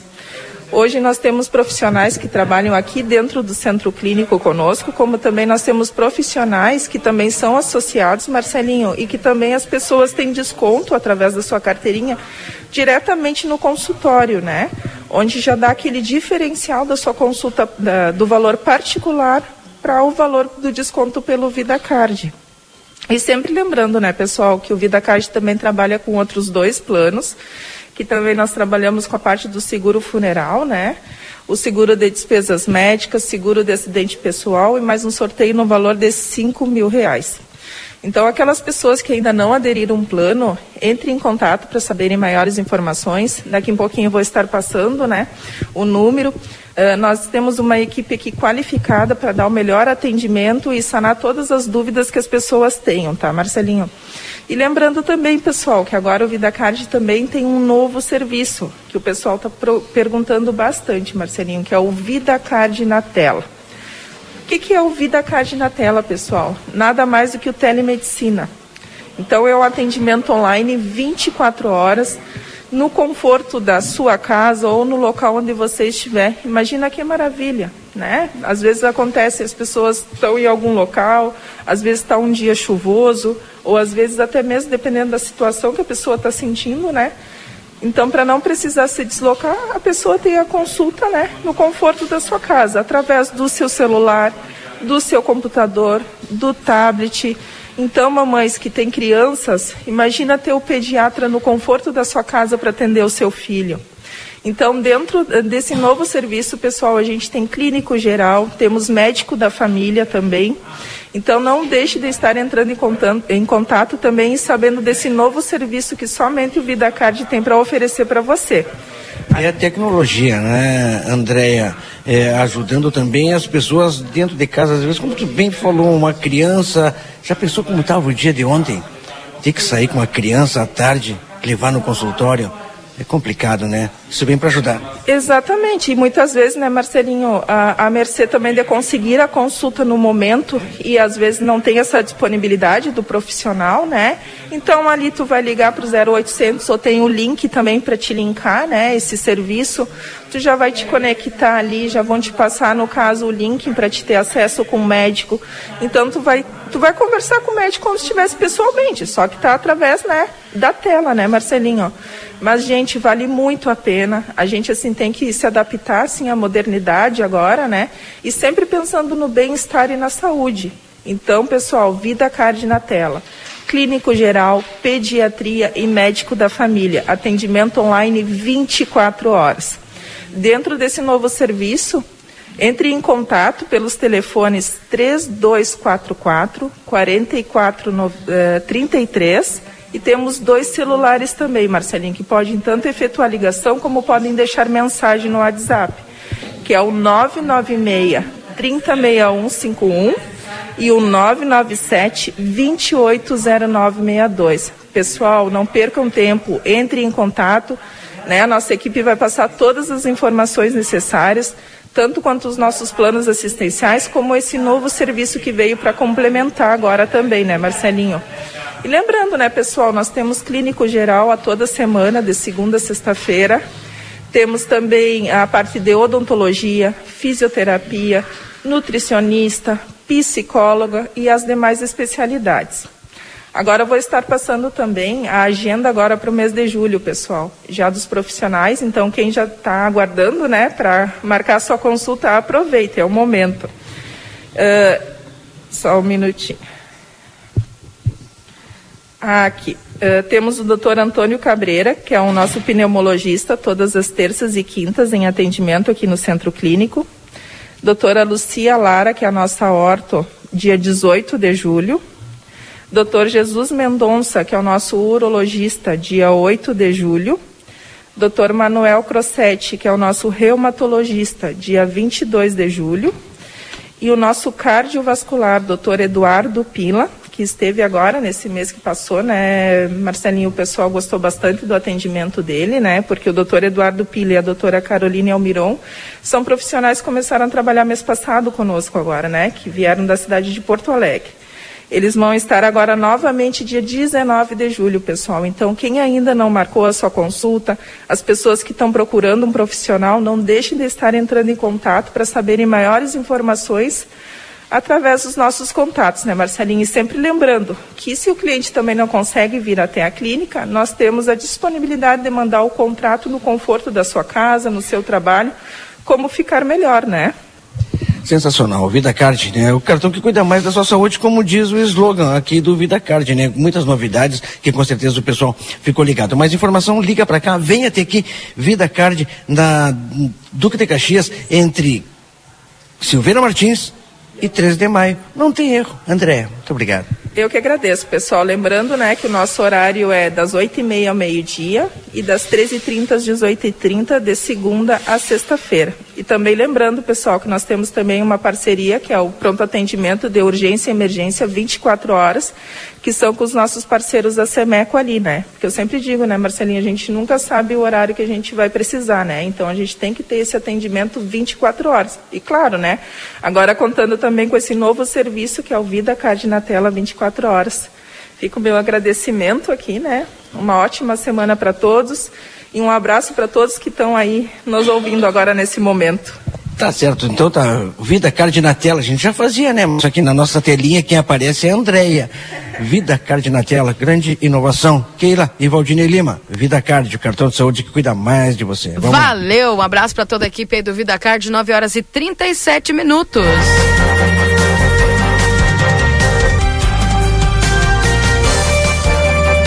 atenção, o governo paga Auxílio Brasil beneficiário com, beneficiários com NIS final 9. Atenção, auxílio gás também é pago hoje às famílias inscritas no CAD único. A Caixa Econômica Federal paga hoje a parcela do mês de junho do Auxílio Brasil aos beneficiários com o NIS de final 9. O valor mínimo do benefício é de quatrocentos reais. As datas seguem o modelo do Bolsa Família, que pagava nos 10 últimos dias úteis do mês. O beneficiário pode consultar informações sobre as datas de pagamento, o valor do benefício e a composição das parcelas em dois aplicativos: o Auxílio Brasil, desenvolvido para o programa social, o Caixa Tem, usado para acompanhar as contas poupanças sociais, eh, as contas poupanças digitais do banco e atualmente 17,5 milhões de famílias estão sendo atendidas pelo programa. No início do ano, mais 3 milhões foram incluídas no Auxílio Brasil.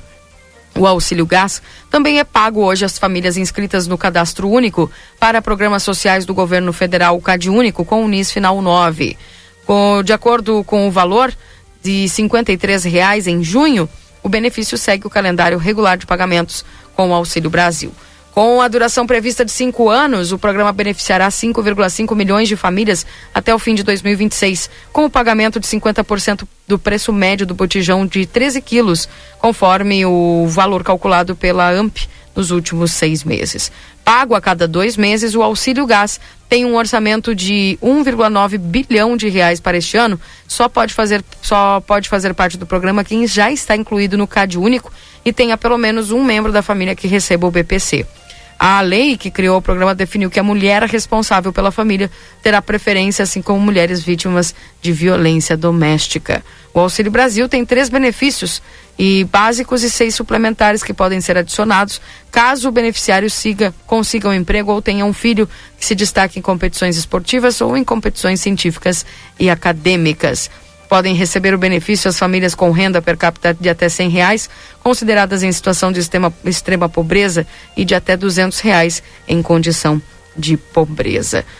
Interessante que a gente está vendo aí, Valdinei, essa questão do auxílio gás que veio numa boa hora para poder ajudar o pessoal aí a cada dois meses, né? Pagando nem que seja aí a metade desse valor e ajudando as famílias aí, porque a gente percebe que cada vez mais essa questão da inflação, ela é atuante né, no nosso dia a dia, mas também é, esses programas que acabam tentando minimizar né, todos esses impactos aí econômicos que a gente está vivenciando. Qualquer tipo de auxílio, qualquer valor ajuda e muito nesse momento, Keila. O pessoal está perguntando aqui se estão cadastrando novas pessoas para o Auxílio Brasil.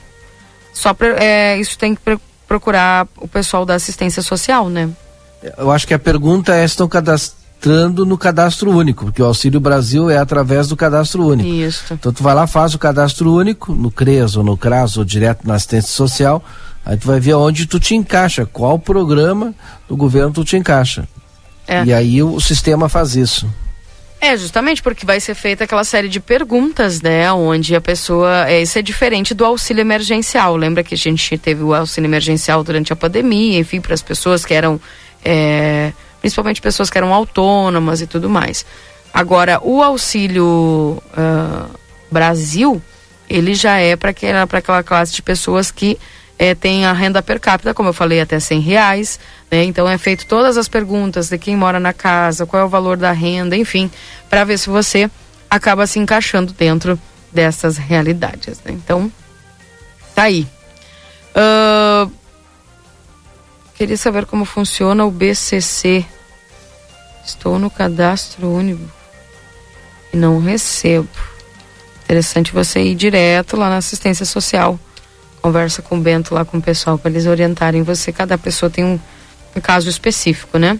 Bom dia, achei bacana terem arrumado ao menos um banheiro aqui da Praça Internacional, mas agora no banheiro tem chave. Não se pode usar nenhum dos banheiros. Segue os papéis de manutenção, sendo que os banheiros estão em condições de uso para quem estão guardando os banheiros. As pessoas têm que mendigar um banheiro na cidade, que vergonha. Mas essa chave você não tem ali o lugar para pedir? Vinícius? Não entendi muito aí. Se teve algum horário específico que você precisou? Bom dia, estou muito feliz com as novidades que estão acontecendo em nossa cidade, como a horta hidropônica na Escola Pacheco Prates. Parabéns. E as nossas estradas rurais, que ninguém falou nada até agora. Estou na escuta do programa. Nossas crianças estão sem aulas pelo estado das estradas. Não vão ter são tão cedo. Eu não falei nada porque antes a gente conversou 45 minutos, eu acho, com o Vinícius, Vinícius que é do Departamento de Estradas Rurais, é sobre a manutenção. E, e o próprio Vinícius disse, olha, não tem, não tem muito o que fazer agora, tem que esperar secar e atracar e continuar fazendo. E colocou dispos, à disposição o telefone dele? Tu tem aí, Keila? Senão aqui, ó, pode ligar para ele que ele disse, olha, não tem aonde alguém me liga que eu não vá, que eu não dê uma resposta. Eu não consigo fazer tudo, mas eu tento. Achei. 984 31 5381. Vai passando as mensagens aí, mandando as localidades para o Vinícius. 984 31 5381. Bem. Uh, Valdinei, uma coisa bem inter- interessante que até ontem eu localizei aqui. Uh, um telefone WhatsApp da iluminação pública, viu? Que o pessoal tava com dificuldade, eu achei. Eu acho que foi até uma pessoa que me Então mandou diga. aqui, um ouvinte. WhatsApp da iluminação pública da Secretaria de Serviços Urbanos é o 9 9627 2808. Repetindo, 9 9627 2808. Bem interessante aí é, o pessoal da iluminação pública agora com o WhatsApp para você registrar. E eu mandei um bom dia ontem lá, o pessoal me respondeu bem rápido, viu? Então, atenção, 99627 2808. Vou repetir o WhatsApp da iluminação pública. 99627 2808. Tá bom? Então, o pessoal pode mandar aí o WhatsApp para a iluminação pública. Quem estava com dificuldade de ligar para 3968 1124 falar a respeito específico aí da iluminação pública, tá? Não é para tapar buraco, não é para limpeza, é específico para iluminação pública. Tá bom, gente? Bom dia, Keila. As pessoas pensam que vocês têm resposta para tudo ao invés de se informarem nos locais responsáveis, diz aqui o Ivan. A gente tenta ajudar da forma que pode, né? Eh, a gente também, quando não sabe, que tenta fazer alguma pesquisa, né? Ah, bom dia, Keila. Essa situação das estradas aqui no assentamento ao redor da escola Antônio Conselheiro. Diz aqui, eu tô barbaridade. Vamos. É, é difícil, não tem como passar ônibus aí, transporte, né? Fica bem complicado. Bom dia para Arminda, também tá nos dando aqui o seu bom dia. Ah, Keila na escuta pode me mandar o decreto das passagens? Onde é que o pessoal pode encontrar esse decreto, Valdinei? No site da FAMURS, né? No site da FAMURS. Isso. Site da FAMURS, então, o pessoal já com esse decreto disponível aqui. Tá bom, Deise? Um abraço para você. 981-266959, seu WhatsApp aqui da 95.3. 9 horas e 46 minutos. Está chegando agora o resumo esportivo. Antes do resumo esportivo, Valdinei falar aqui é de uma acusação gravíssima que está sendo feita aí contra o presidente da Caixa Econômica, viu? O Ministério Público Federal investiga o presidente da Caixa por assédio sexual. Pedro Guimarães é acusado de usar a influência do cargo para facilitar investidas sexuais contra funcionárias. O Ministério Público Federal abriu uma investigação contra o presidente da Caixa, Pedro Guimarães, após ele ser alvo de denúncias de assé- assédio sexual. A denúncia foi revelada pelo portal Metrópolis. De acordo com a apuração, os casos teriam ocorrido contra empregadas do próprio banco. Em entrevista ao site, as mulheres relataram terem se sentido abusadas pelo economista em diferentes ocasiões, sempre em eventos ou viagens de trabalho.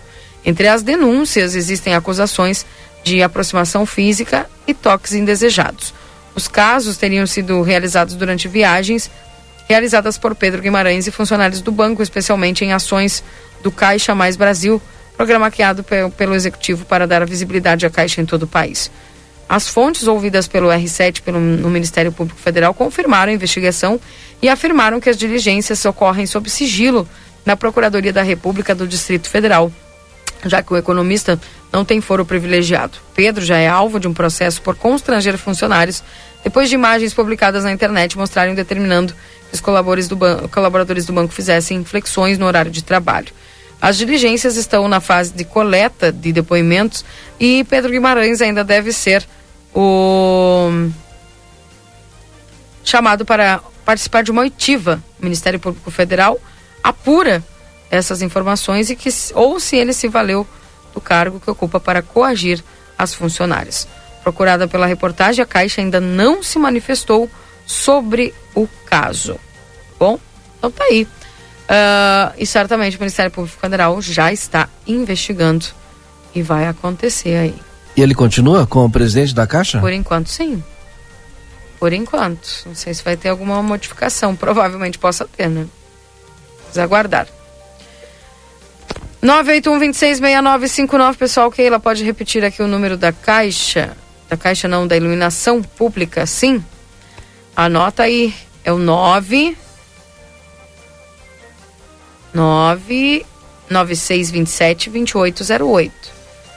9 9627 2808, tá? Seu telefone aí da iluminação pública.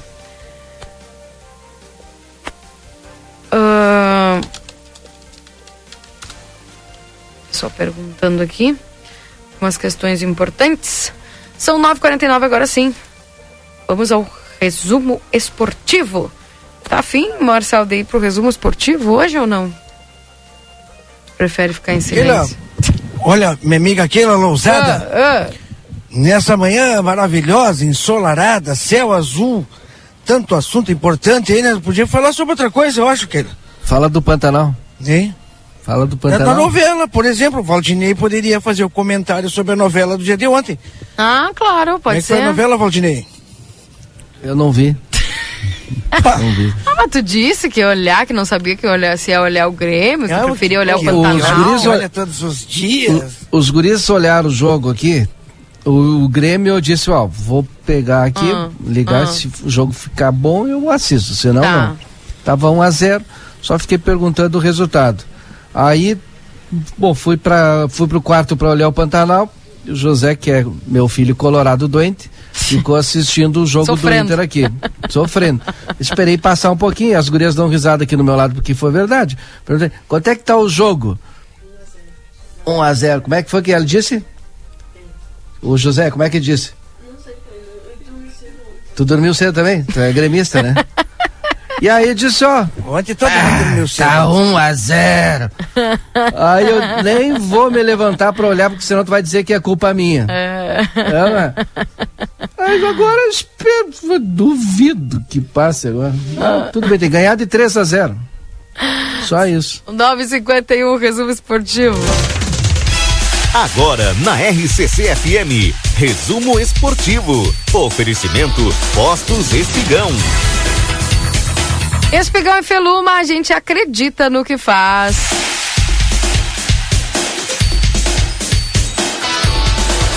Grêmio leva sustos, mas vence Londrina na arena e segue no G4 da Série B.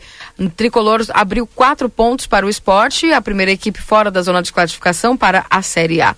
A atuação deixou a desejar, mas o resultado veio para o Grêmio mesmo sem jogar bem. O Tricolor venceu o Londrina por 1 a 0 na noite desta terça-feira na arena pela 14 quarta 14 rodada e permanece dentro do G4 da Série B com 25 pontos. Agora, são quatro pontos a mais que o esporte. No domingo, o adversário gremista será o terceiro colocado Bahia, lá na Fonte Nova. Às 16 horas, em jogo direto pelo topo da tabela. Com o Meia Campas como novidade escalação em novo esquema, a equipe do técnico Roger Machado abriu, abriu o placar cedo, aos 15 minutos, em entabelamento de Diego Souza com Biel, que mandou para o fundo das redes. A esperança de uma boa performance ficou por aí, porque a partir disso foram os mo- momentos de susto em uma jornada insegura do goleiro Gabriel Granto em lances pelo alto. Ele falhou no gol de empate dos paranaenses, mas foi salvo pelo árbitro de vídeo, que apontou mão de Samuel Santos. E aí, portanto, o a pouca inspiração no intervalo, o volante Lucas Leiva, que também recebeu aplausos dos torcedores no gramado, o Grêmio voltou sem mudanças para o segundo tempo. Já o Londrina promoveu as entradas de Mirandinha, Matheus Lucas e Dudu nas vagas de Altinho, Douglas, Douglas Coutinho e Alain Ruschel. A insegurança de Grando avançava junto dos minutos em bola aérea. Ele dividiu com o atacante e não conseguiu segurar a bola. Na sombra, o atacante Matheus Lucas empurrou para o fundo da rede e havia impedimento no lance. O goleiro apareceu bem aos oito minutos. GG soltou a bomba de longe e espalmou em bela defesa. Enfim, o jogo foi ficando franco, as chances com chances de lado a lado, mas perdendo bastante em qualidade e organização. Roger promoveu suas primeiras alterações, Elias e Gabriel Silva nas vagas de Janderson e Campas, e aos 35 o goleiro Grando quase falhou. Ele saiu do gol e não achou nada, mas Simon desviou de cabeça pela linha do fundo. Elias encontrou a trave em chute colocado na entrada da área aos 42 minutos. E na reta final, Lucas Silva foi ao campo no lugar de Bitelo e não houve tempo para mais nada, mesmo sem convencer. O tricolor vence e segue no G4. Portanto, Grêmio 1, Londrina 0. E o sustinho, principalmente com o goleiro aí, pessoal, não é fácil, né? Toda essa situação que está vivendo e o pessoal ainda tem que jogar com Londrina, levar susto. Assim como o Internacional levou, é derrota mesmo. O Inter leva 2 a 0 do Colo-Colo e se complica nas oitavas da Sul-Americana. Passando da Série B para a Copa Sul-Americana, a atuação apática no Chile obriga time do, do, de Mano Menezes a conquistar grande vitória no jogo de volta para avançar na competição. Colorado reclama de gol anulado no fim. O Inter viveu uma noite apática e saiu no prejuízo contra o Colo-Colo em Santiago, no Chile, na noite desta terça. Com uma atuação ruim, foi superado sem, é, sem dificuldades e perdeu pelo placar de 2 a 0 no confronto de ida das oitavas de final da Sul-Americana. Com o resultado, o Colorado precisa vencer por três gols de diferença para avançar diretamente às quartas de final. Em casa de triunfo por dois gols, a decisão da vaga será nos pênaltis. No primeiro tempo, Colo-Colo se aproveitou da falha, da falha de Heitor e Lucero abriu o placar. Na etapa final, Solari fez bela jogada individual para fazer o segundo gol e dar números finais ao confronto. No fim do jogo, o Inter reclamou de mais de um gol que foi anulado de Estevão por um toque da mão de Denilson na origem da jogada. O jogo de volta das oitavas da final da Sul-Americana acontece na próxima terça-feira, às 21h30, no Beira Rio. Antes, o Inter enfrenta o Ceará pelo Brasileirão no sábado, às 19 horas, no Castelão. E aí, Marcelo? Show de horrores? Fazer o quê? Agora é Não, é tentar Keila, mudar. Eu tô, eu tô admirando o tempo, Keila. Hum. Esse céu azul maravilhoso, sol, futebol a gente deixa para depois. Deixa pro Washington Pereira, que hoje tem jogo no estádio. Isso que é bom, não é? Claro, Sí, eh, reitero la invitación que hicimos a primera hora, 19.30, Estadio Tilio Pay, Bolivera, Rivera, Huracán Canadian por la Copa Uruguay. Arranque de la Copa Uruguay para los equipos de Rivera. Viste? Isso é informação nossa aqui, Keila. não quer Da nossa falar, fronteira, não quer que falar do, do- da dupla Grenal hoje. Eu Acho que não é necessário, já falou tudo já, Keila. É? Também, não. Posso dar uma última informação? Não é esporte. É esporte? Sobre os banheiros da praça. Ah, deixa eu sobre os fechar aqui o praça. resumo. Deixa eu Tá, fechar o pois resumo. Resumo esportivo para apostas, espigão e feluma, a gente acredita no que faz. 956, fala Marcelo. Banheiro da- do Parque Internacional vinha até aqui. É, funcionando, tem dois banheiros do lado uruguaio. Segundo me foi passada, segundo a informação, estão a- abertos, o pessoal pode utilizar. No lado brasileiro estão fechados e, e os outros estão em manutenção. Há uma licitação em andamento na Intendência Municipal de Ribeira para a manutenção e, e para arrumar né, todos os banheiros aqui do Parque Internacional. Tá certo, minha amiga Keila Lozada? Falei com o secretário de Turismo da vizinha cidade de Ribeira, nosso grande amigo Jean. Né? Ele passou essas informações para vocês aí, para as pessoas fiquem bem informadas sobre aquilo que acontece na nossa fronteira. Principalmente essa cobrança que houve instantes atrás aí de um usuário sobre os banheiros aqui no Parque Internacional. A informação tá aí. Então estão fun- Valeu, Keila Lozada. É, eu falou, ele falou da chave, tu não perguntou so- sobre a chave? chave? Tá aberto, não. Segundo o secretário, tá aberto. Aí, Pode então. utilizar aqui. O secretário está no meu lado aqui, né? Eu vou, estou nesse momento Manda um abraço dirigindo, pra ele. eu, o secretário Jean. É, o Valdinei Lima te mandou um abraço, Jean. Bom trabalho. Tá Olha, fazendo um bom viu? trabalho. Acompanhe Isso. pelas redes sociais. Estou me dirigindo aqui, ó. Ouviram o barulho? Sim. Abriu a porta. Um banheiro. Está aqui, ó. Homem. Nós temos outro em. Então, outro aberto também. A maioria dos banheiros em manutenção, mas tem dois banheiros no lado uruguaio. Aberto. Hã? Manutenção, manutenção. Tudo bom, minha amiga? Muito trabalho nos banheiros? Pá, tá demais, hein? Botam coisas, tem um que tem entupido que eu não consigo desentupir. Eu não sei que botaram, a outra vez eu saquei até um óculos dali de dentro. Que barbaridade, tu viu? Não Isso é possível, a gente tenta fazer o possível, né? Mas o senhor tá vendo como é a coisa.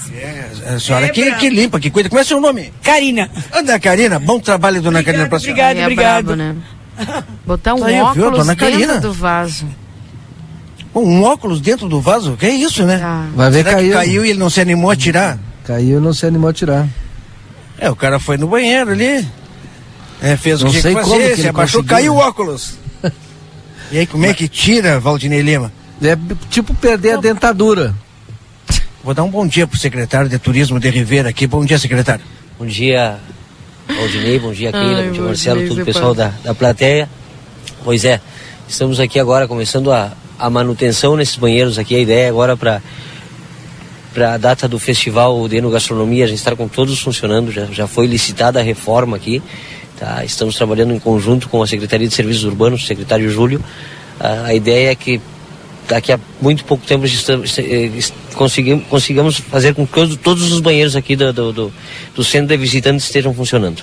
Viu, Keila? Dado o recado, hein? E a gente espera a colaboração da população também, vocês ouviram. Falei com a senhora que limpa o banheiro aqui, né?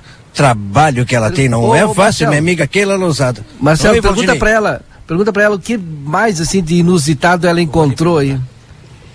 Se Tá, perder deixa eu- em óculos pode perder dentadura. Deixa eu ver ela aqui. Onde é que ela foi? Deu a volta? Tô correndo aqui. Minha amiga, voltei para falar com a senhora. Me diga, o pessoal ficou impressionado. O que mais a senhora encontra no banheiro aí que o pessoal perde? De tudo, de tudo, de tudo, de tudo, já imagina. É o básico. Mas de tudo que dá pra trancar e deixar assim. Tem até roupa ali, ó.